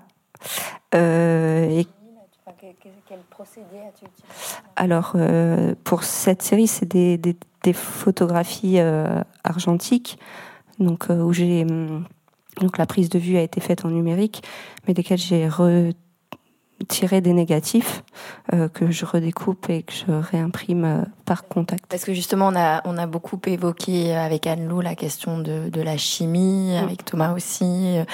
Chez toi, je, ce que je trouve aussi, c'est que la question du support mm-hmm. euh, est aussi très, très, très importante. Euh, le verre, le type de papier choisi. De même que aussi, enfin, c'est le cas avec la Noche Oscura ou avec des, voilà, des images qui sont parfois euh, et avec le priorat aussi euh, très très sombres donc qui sont un seuil du visible aussi euh, qui interroge cette dimension d'éphémère je trouve. Ouais elles sont peut-être plus crépusculaires crépusculaires oui. En tout cas parfois peut-être on peut du pessimisme en tout cas sorte de doute, euh, doute existentiel y poindre. Mais euh, l'art a un pouvoir de consolation euh, infini quand même. oui. Et, et c'est vrai qu'après, voilà, la question de cette thématique, mais aussi la question des moyens que toi tu mets en œuvre. Bah, moi aussi, je m'interroge. Alors c'est vrai que je travaille pour l'instant beaucoup en, en, argentique, donc en voilà, en essayant de recycler les chimies, etc. Euh, mais c'est vrai que j'ai des envies de peut-être retourner un peu au cyanotype des procédés euh, ben, hyper manuels parce que c'est vrai que moi j'achète mon papier et le fait que le papier argentique vienne d'un circuit industriel, etc. En tout cas, c'est des choses qui me qui me questionnent et qui me préoccupent, d'autant plus que bah, très prosaïquement, je vois que les papiers, le prix des papiers augmente, euh, qu'il y a certaines choses qui sont pas toujours disponibles. Enfin, ça, voilà, ça pose question. Euh, après, je pense que le numérique ne règle, absolument pas la question parce que ça a une énergie grise euh, considérable qui n'est pas forcément visible, mais qu'on ne peut pas occulter. Donc, euh, je n'oppose pas analogique et numérique. mais peut-être tu parlais de slow food. Euh, moi aussi, j'essaie d'être aussi dans des démarches euh, slow, food, slow photographie. Euh, d'être en local, je vais essayer de penser un modèle local, développer des activités sur son propre territoire, faire travailler ensemble et partager. voilà. Merci. Alors Lionel, à, toi. Comment, comment vois-tu la question de, comment traites-tu la question de, de l'engagement et de la place de, de l'artiste, du photographe dans la société? Alors, euh, dans mon travail, comme je vous avais parlé euh, sur la, première question, bon, je me suis intéressé assez tôt euh, aux problématiques écologiques. Ça, c'est revenu plusieurs fois, on va dire, durant ces dix dernières années. Alors, bien sûr, aujourd'hui, en y réfléchissant, avec de vrais paradoxes, par exemple, sur un projet qui s'est appelé Water Rising. Ah, je l'ai bloqué. Hop.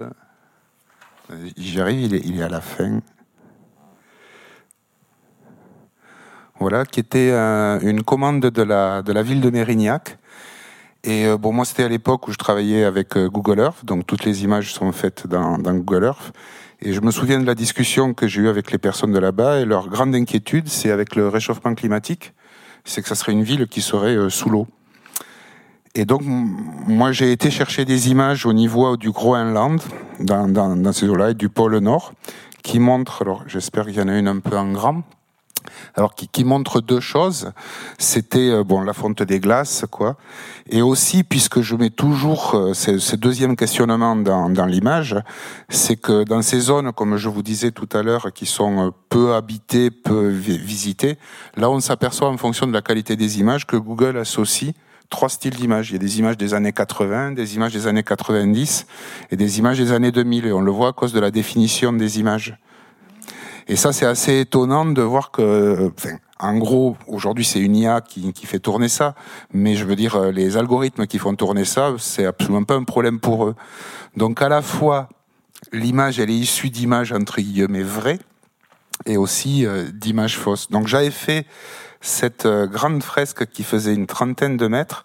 Y avait un vrai paradoxe que j'ai pas pu résoudre parce qu'après il y a eu les problèmes du confinement. C'est qu'ils avaient voulu que ça soit dehors, parce qu'au début c'était pas du tout un projet pour être aussi grand, et sur de la bâche. Et j'ai dit, je suis quand même un peu mal à parler euh, de problème de réchauffement climatique en étant sur ce support. Donc on avait eu une idée, mais bon, ça s'est pas fait.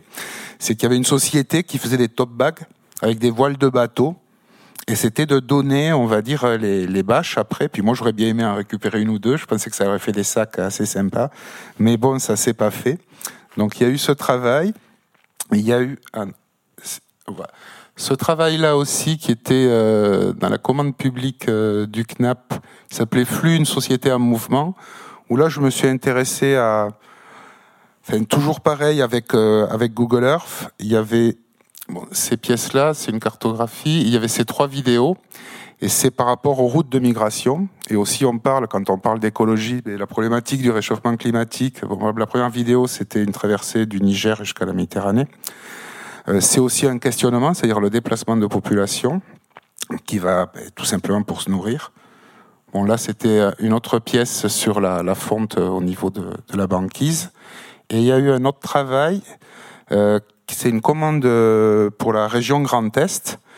Et donc l'idée, j'ai fait un travail de documentation euh, autour euh, de comment les humains grignotent, on va dire, l'espace agricole et ces fameux problèmes de, de zones comme ça. Mais je l'ai fait sans me déplacer. Donc j'étais le seul des cinq artistes à ne Enfin, j'ai été obligé de me déplacer après avec un drone parce que c'est des questions de contrat. Mais l'ensemble des pièces ce ne sont faites qu'avec Google donc c'était pour montrer euh, l'aberration, ben, je veux dire, du, de l'implantation humaine. Quoi, dans... Ça c'est fait avec Google Engine, donc c'est toute une, une, histoire sur le comment sont, c'est sur les occupations des villes, donc c'est les cinq villes du Grand Est et sur leur évolution. Et en même temps, j'avais fait cinq pièces vidéo qui surveillaient ce, ce, ce pourtour. Et ça c'est fait dans, dans Google Earth. Ça, alors j'ai collaboré avec un laboratoire euh, qui s'appelle le CERTIT, qui est un laboratoire de télédétection du CNRS. Et donc j'ai eu des pièces, alors ça c'est un ensemble après de 48 images comme ça. Ils ont réussi à isoler la canopée de Strasbourg. Et moi j'ai transformé ça en modèle 3D, parce que c'est que des points verts. Et donc j'ai fait une sorte de cartographie qui ressemble un peu à du braille. Voilà, bon, voilà un peu bon, avec les, premiers travaux. Euh, Ensuite, c'est vrai qu'aujourd'hui, ben moi, je ne sais pas si au départ ça a été la, pensée écologique, mais ça a été simplement une économie de moyens. C'est qu'aujourd'hui, je ne tire que les pièces qui sont montrées. C'est-à-dire qu'en gros, ben, sur les dix dernières années, les trois quarts de mon travail ne sont pas tirés. Ils n'existent que sur du support numérique. Alors, euh, avec la parano de sauvegarder sur cinq disques durs à des endroits physiques différents. Enfin, voilà. Pas très écologique, mais, mais j'ai un vélo électrique.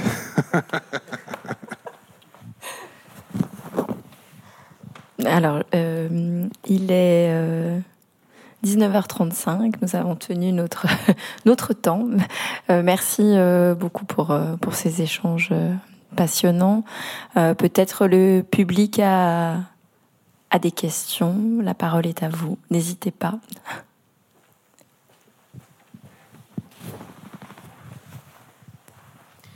Bonsoir et, merci. Il y a quelque chose que vous avez évoqué sur la question de la technologie, euh, la place de la technologie dans la photographie, euh, mais qui n'était pas tout à fait explicite pour les non-initiés au tirage photographique et aux procédés alternatifs et anciens. C'est l'hybridation entre les procédés numériques et les procédés anciens. Euh, finalement, ça nous amène peut-être à une question comment est-ce que ces technologies numériques nous aide à, renouveler les procédés anciens. Aussi, c'est aussi une nouvelle question d'écologie. Comment est-ce que le numérique peut aussi euh, participer à ce ralentissement euh, de la création en photographie?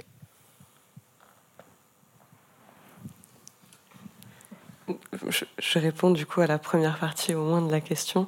Euh, sur les hybridations, effectivement, euh, entre numérique et procédés photochimiques, par exemple, il y a des nouveaux procédés qui sont apparus euh, où on utilise l'impression jet d'encre, par exemple, pour les couleurs, et on va utiliser le tirage au palladium pour faire la couche noire. Donc du coup, on appelle ça le chromopaladiotype. Et on peut avoir le même principe sur beaucoup d'autres procédés, mais c'est vraiment une alliance finalement entre des procédés d'impression moderne euh, et des procédés photochimiques euh, très anciens.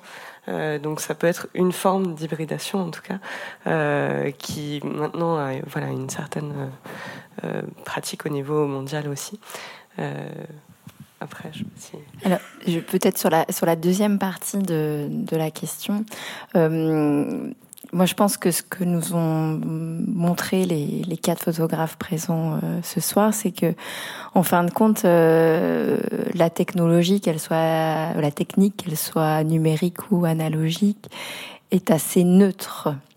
c'est l'usage qu'on en fait qui va créer plus ou moins de de, de bruit, de, d'impact écologique, euh, euh, sociologique également.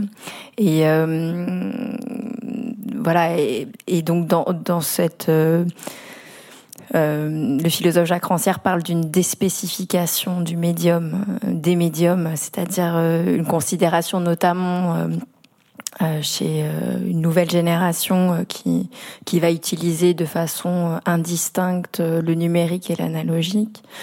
La, la, la, possibilité finalement de, de s'approprier cette, cette, cette technique en lui injectant ce que l'on souhaite. Et le regard de ce que, ce que vous nous avez montré ce soir, c'est que, en fin de compte, ce qui ne change pas, c'est le regard du photographe. Et c'est lui qui donne cette, cette qualité et cette sensibilité et qui nous, qui nous fait réfléchir à ce que la technique peut avoir d'anxiogène et ce qu'elle peut avoir aussi de rassérénant. Euh, je pense que c'était un peu le sens aussi de la deuxième partie de, de, de la question, comment qualifier finalement le l'apport du numérique.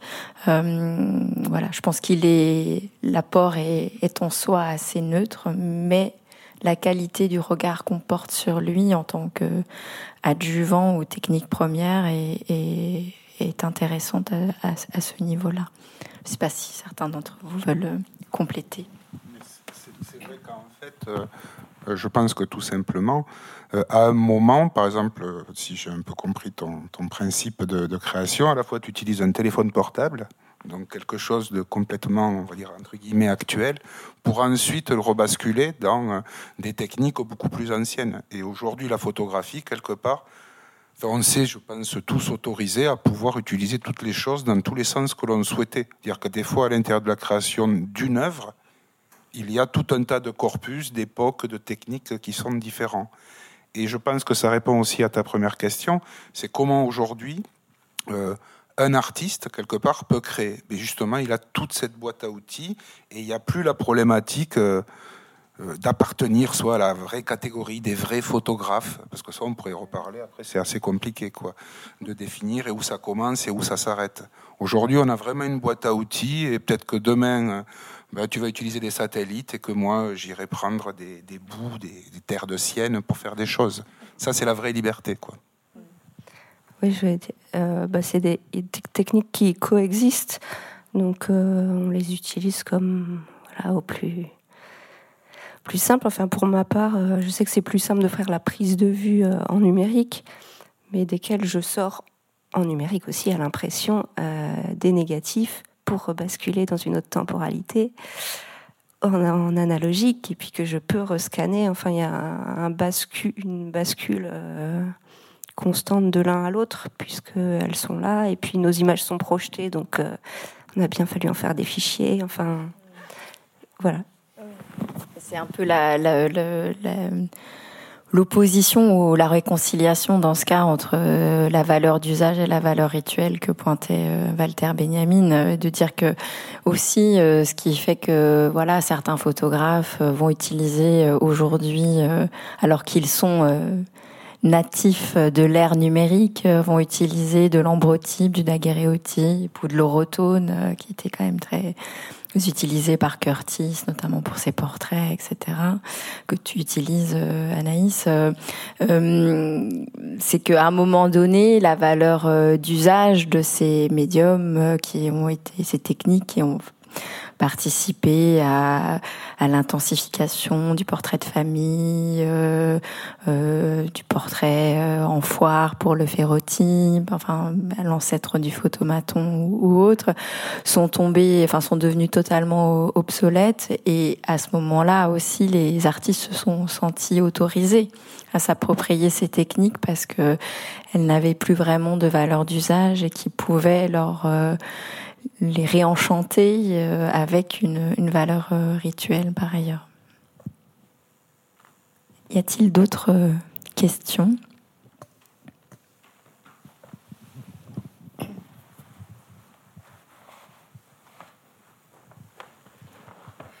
Merci.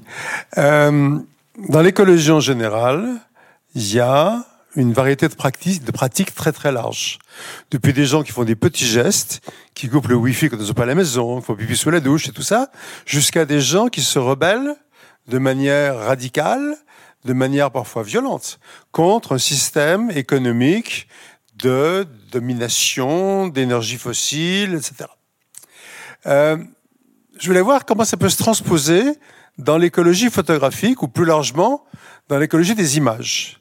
Et je voulais vous demander à chacun d'entre vous, entre d'un côté une, une écologie de petits gestes et de l'autre côté une forme de révolte contre des modèles, contre des systèmes de domination des images, Google ou autres, mais dont je prendrais comme euh, emblème peut-être euh, Foncouberta et les Contrevisions, ou bien certaines pièces de Stephen Pippin, je voulais savoir comment vous vous situez, chacun de vous quatre, dans, cette, euh, dans cet éventail. Et je ne dis pas que c'est mieux d'un côté ou de l'autre, mais comment vous vous situez dans cet éventail de la, de, des, des petits gestes quotidiens simples jusqu'à dynamiter le système.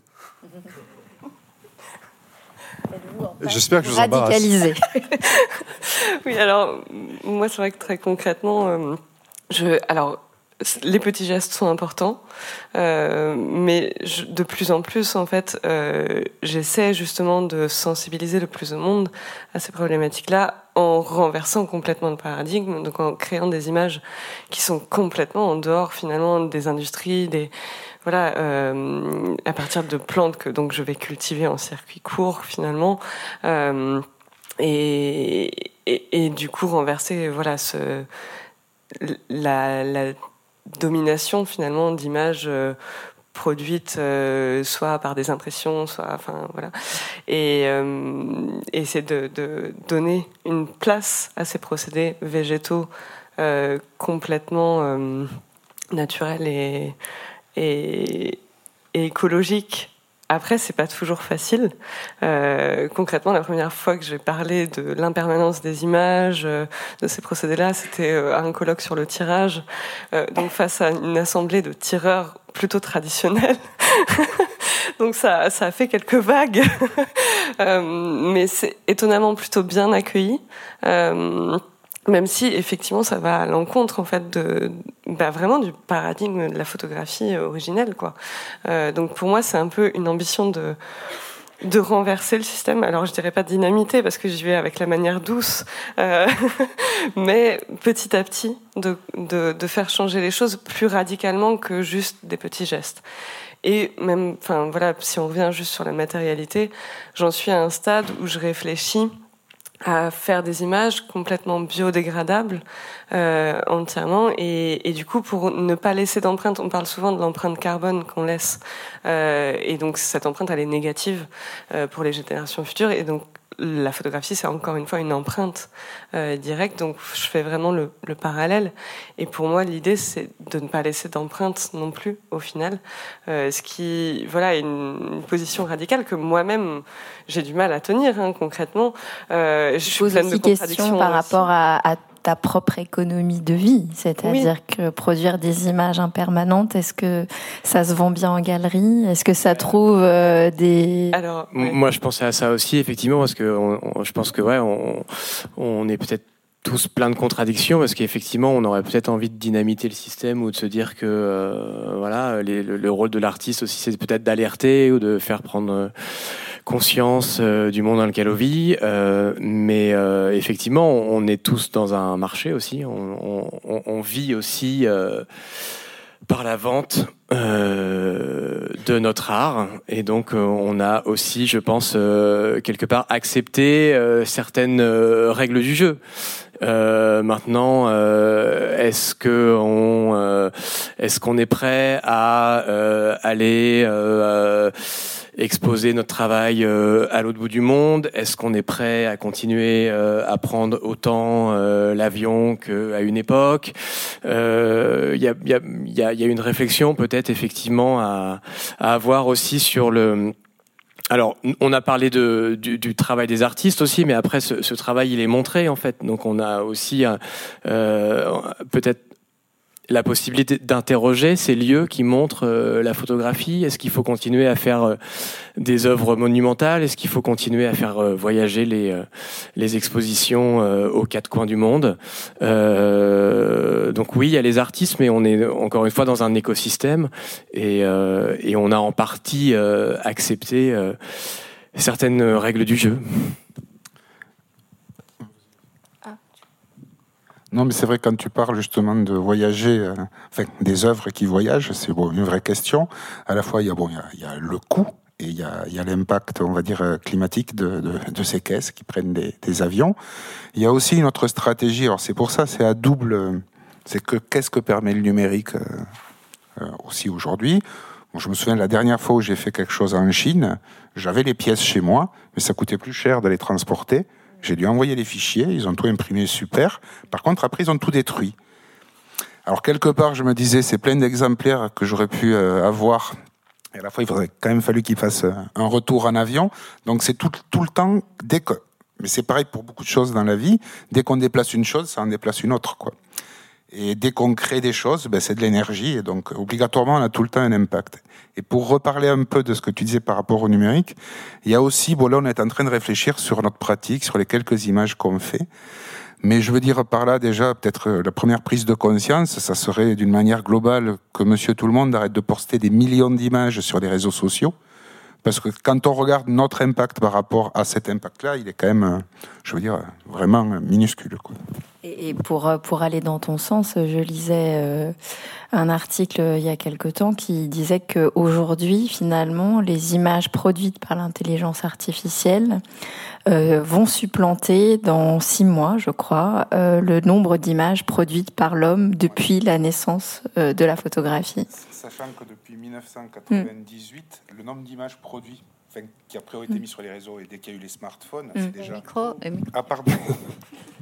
ça, avait déjà complètement explosé euh, un siècle presque et demi euh, de, photographie. Et là, oui, en, quelques mois, quoi. C'est depuis, surtout depuis qu'il y a mis de journée, quoi.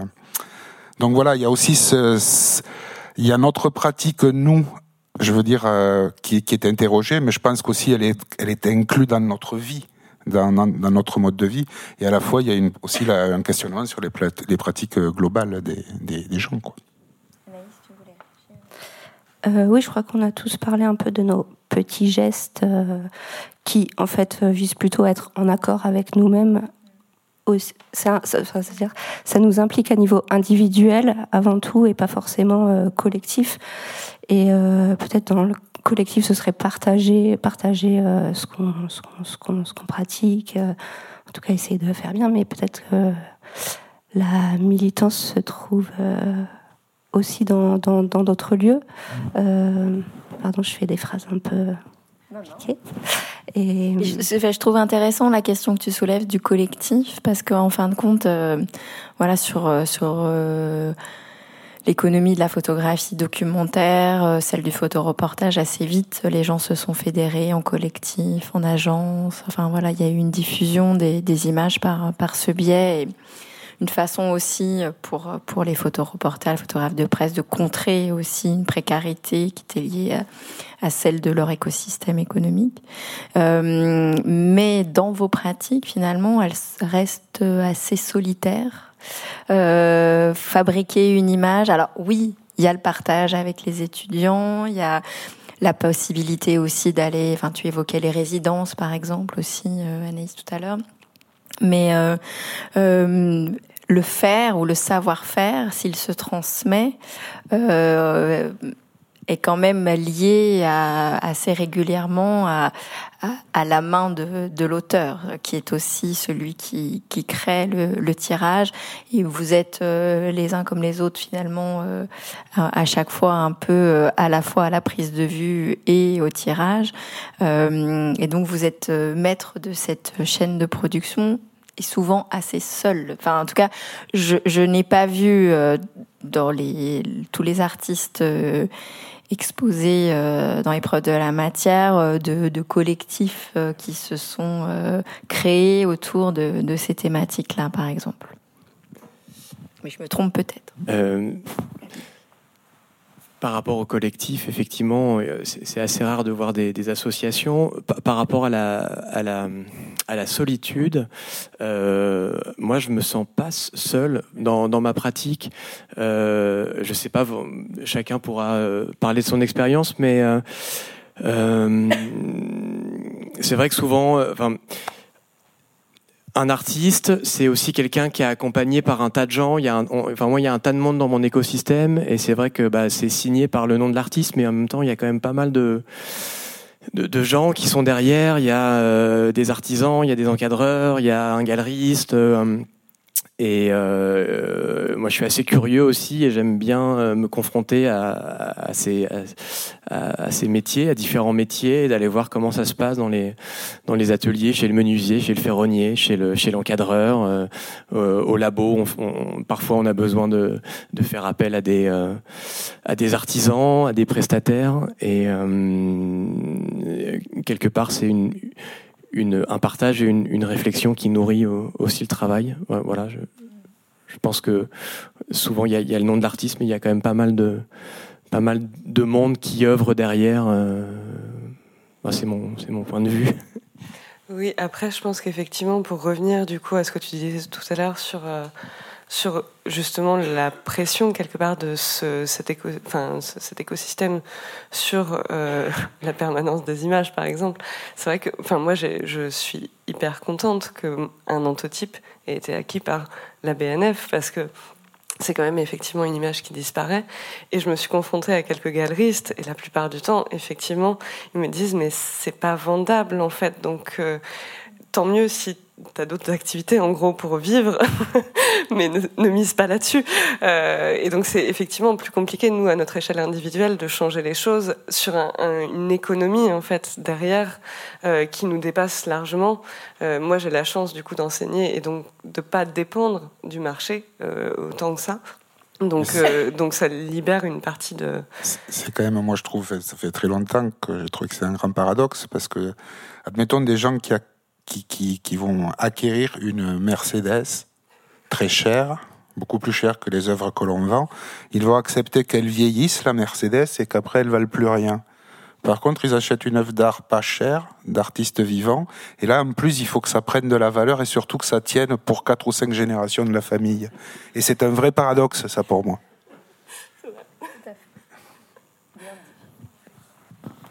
Euh, une remarque, le fait de mutualiser les moyens euh, de production, c'est-à-dire euh, là, moi on essaie de faire un laboratoire partagé et le fait de mettre en commun voilà, des espaces, des connaissances, du matériel.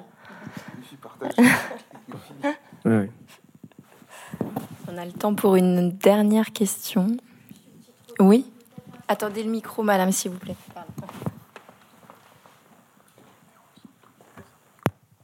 Euh, merci. Oui. Non, juste une petite remarque pour euh, corroborer ce que vous disiez. Euh, je pensais à Klein, qui faisait signer des certificats d'immatérialité. Absolument, mais, mais même on peut penser à toutes les œuvres euh, d'art conceptuel qui, où en fait les institutions acquièrent un protocole. Euh, voilà, bon, le protocole de l'antotype, euh, on l'a dans les carnets de recherche d'Anne Lobuzo. Bon, je serais bien incapable de le reproduire, mais des restaurateurs photos dans quelques années qui auront peut-être été tes étudiants, voilà, pourront le faire très certainement. Donc oui, c'est pour ça que moi ça ne m'a pas posé de problème de faire cette acquisition. Bon, on la garde bien au chaud dans nos réserves, euh, dans l'obscurité, et on espère qu'elle, euh, voilà, qu'elle durera autant que, possible. Mais voilà, c'est la question du de, de l'éphémère à partir du moment où en plus on est sur euh, sur une œuvre qui a un, protocole, c'est quelque chose qui finalement s'est posé dès les années 60, Klein ou, ou d'autres. Voilà. Sol Lewitt. Euh... exactement. Tous les happenings, absolument. à l'éphémère, en fait. Ah, tout à fait, mm. oui. Merci. Une autre question, remarque? Non? Ah si, monsieur.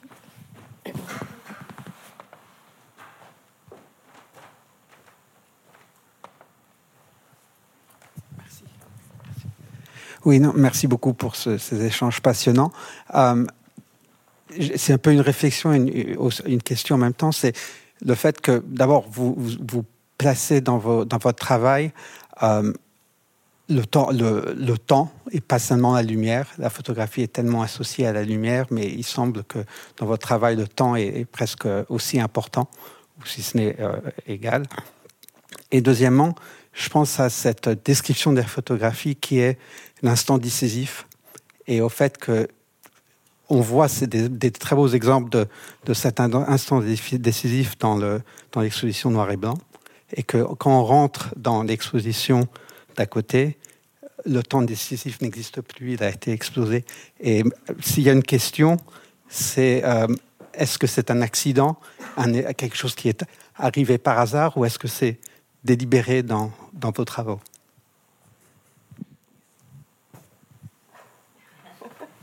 Alors, euh, pour ma part, c'est, ça fait partie de la recherche, vraiment, puisque euh, photographie, écrire avec la lumière, d'accord, mais c'est, comme tu le disais, euh, enfin, je te tutoie, ces gens, hein, je, te, vois en contre-jour, euh, c'est, euh, c'est explorer la lumière, l'espace et le temps. Donc, effectivement, oui, c'est, c'est, une, c'est une recherche autour, autour du temps aussi, ouais. Et, et une, recherche qui nous qui nous ramène à une forme de peut-être de spiritualité aussi, de, rapport au cosmos, de, contemplation, de ouais, de contemplation. et qui a aussi quand même, euh, est-ce que si c'est Jean de Pomereux qui a posé la question, qui est présent dans, dans l'exposition aussi, euh, il y a aussi la dimension, euh, je pense, de, de la recherche et la place scientifique aussi, du background scientifique. Euh, c'est le cas pour toi, euh, Lionel, pour euh, toi, Thomas aussi, Anne-Lou aussi, Anaïs peut-être pas du tout. Tu es la seule littéraire comme moi, voilà. Mais moi, je suis pas praticienne. Mais voilà, donc. Ça aussi, je pense que voilà, s'intéresser à la matérialité, c'est aussi interroger le, voilà un temps. Enfin, le temps scientifique est souvent un temps long le temps de la recherche. Donc, euh, on, le voit bien dans le, dans les carnets de recherche. En fait, c'est toujours remettre sur la sur la paillasse une forme de, dispositif, les expériences, des gestes. Donc on retrouve le geste aussi. Le geste, il se travaille. Et, euh, on, le voit très bien dans, ton travail aussi de, de remettre toujours ce. Mais oui, effectivement, le, temps est quand même une, un paramètre hyper important. Euh, après, se détacher effectivement de l'instant décisif, en tout cas, pour ma part, je sais, sais pas trop comment ça s'est fait. Euh, peut-être t'a intérêt pour les procédés. M'en a détaché, en fait, euh, sans même que j'y réfléchisse. Euh, puisque le, le travail s'est transporté, mais un, peu comme toi aussi, de la prise de vue au laboratoire, en fait, concrètement. et donc, à la prise de vue, anticiper, voir déjà le tirage qu'il va y avoir derrière, le processus pour le créer. et donc, la prise de vue n'est plus aussi euh, primordiale, entre guillemets. Elle, a son importance parfois, euh, pas toujours, mais le, travail se fait après euh, et dans un temps beaucoup plus long. Puisque c'est vrai que pour ceux qui ne seraient pas forcément familiers de l'argentique ou des procédés photochimiques, mais enfin anciens de manière générale, enfin, dit ancien en tout cas, euh, c'est des temps qui sont relativement longs. Pour faire un tirage, il faut une heure et demie, deux heures au minimum, parfois plus. Euh, quand je fais des tirages avec des combinaisons de procédés, par exemple, en superposant euh, 4, 5, 6 couches, ben, en fait, il faut 4, 5, 6 jours pour faire un tirage, concrètement. Euh, donc, effectivement, le temps du laboratoire est beaucoup plus important que le temps de la prise de vue et devient plus significatif avec cette forme de ritualisation du geste, vraiment, euh, qui peut être en plus euh, un peu thérapeutique aussi, euh, de trouver, de se trouver, de se ressourcer dans l'obscurité un peu du laboratoire. alors, en, tout cas pour ma part, souvent en solitaire, mais mais voilà, il y a cette espèce de transe en fait du laboratoire qui qui est un temps, oui, plus peut-être plus significatif, en tout cas pour moi, que, que l'instant même de la prise de vue. Mais peut-être que, quand euh, tu parles d'instant décisif, bon, on connaît sa place dans l'histoire de la photographie, mais en fait, c'est extrêmement associé à un temps très court. C'est-à-dire de ne pas rater presque, je dirais, euh, l'action qui se construit. Alors que vous, vous êtes dans des pratiques, justement, où cet instant, il est extrêmement long. Et par exemple, moi, dans ma pratique, quand je cherche des bugs dans Google, j'ai pas vraiment d'instant décisif parce que si j'envoie un passé mais que j'ai été trop vite avec ma molette, je peux revenir en arrière parce que je suis dans un modèle. Donc, en fait, on, déplace peut-être sans faire exprès au départ, quoi. Je veux dire complètement euh, cette chose-là, quoi. Euh, je voulais dire peut-être, peut-être en tant que littéraire, je ne sais pas si cette réflexion mais ce temps long, pour moi, il s'apparente vraiment à une temporalité de, de, de l'expérience euh, intérieure, de l'intime, de la transformation, de la prise de conscience. Euh, et voilà, ce qui s'apparente à peut-être même lire un livre. Enfin, tu, on, est oui, dans une durée, en tout cas, qui s'inscrit dans une durée avec un développement. Je l'employais dans les deux sens de photographe. Mais non, c'est mes sorties, naturellement. Très bien, bah écoutez, merci beaucoup à, tous euh, et merci encore à euh, Lou, Thomas, Anaïs et Lionel. Merci infiniment. Vous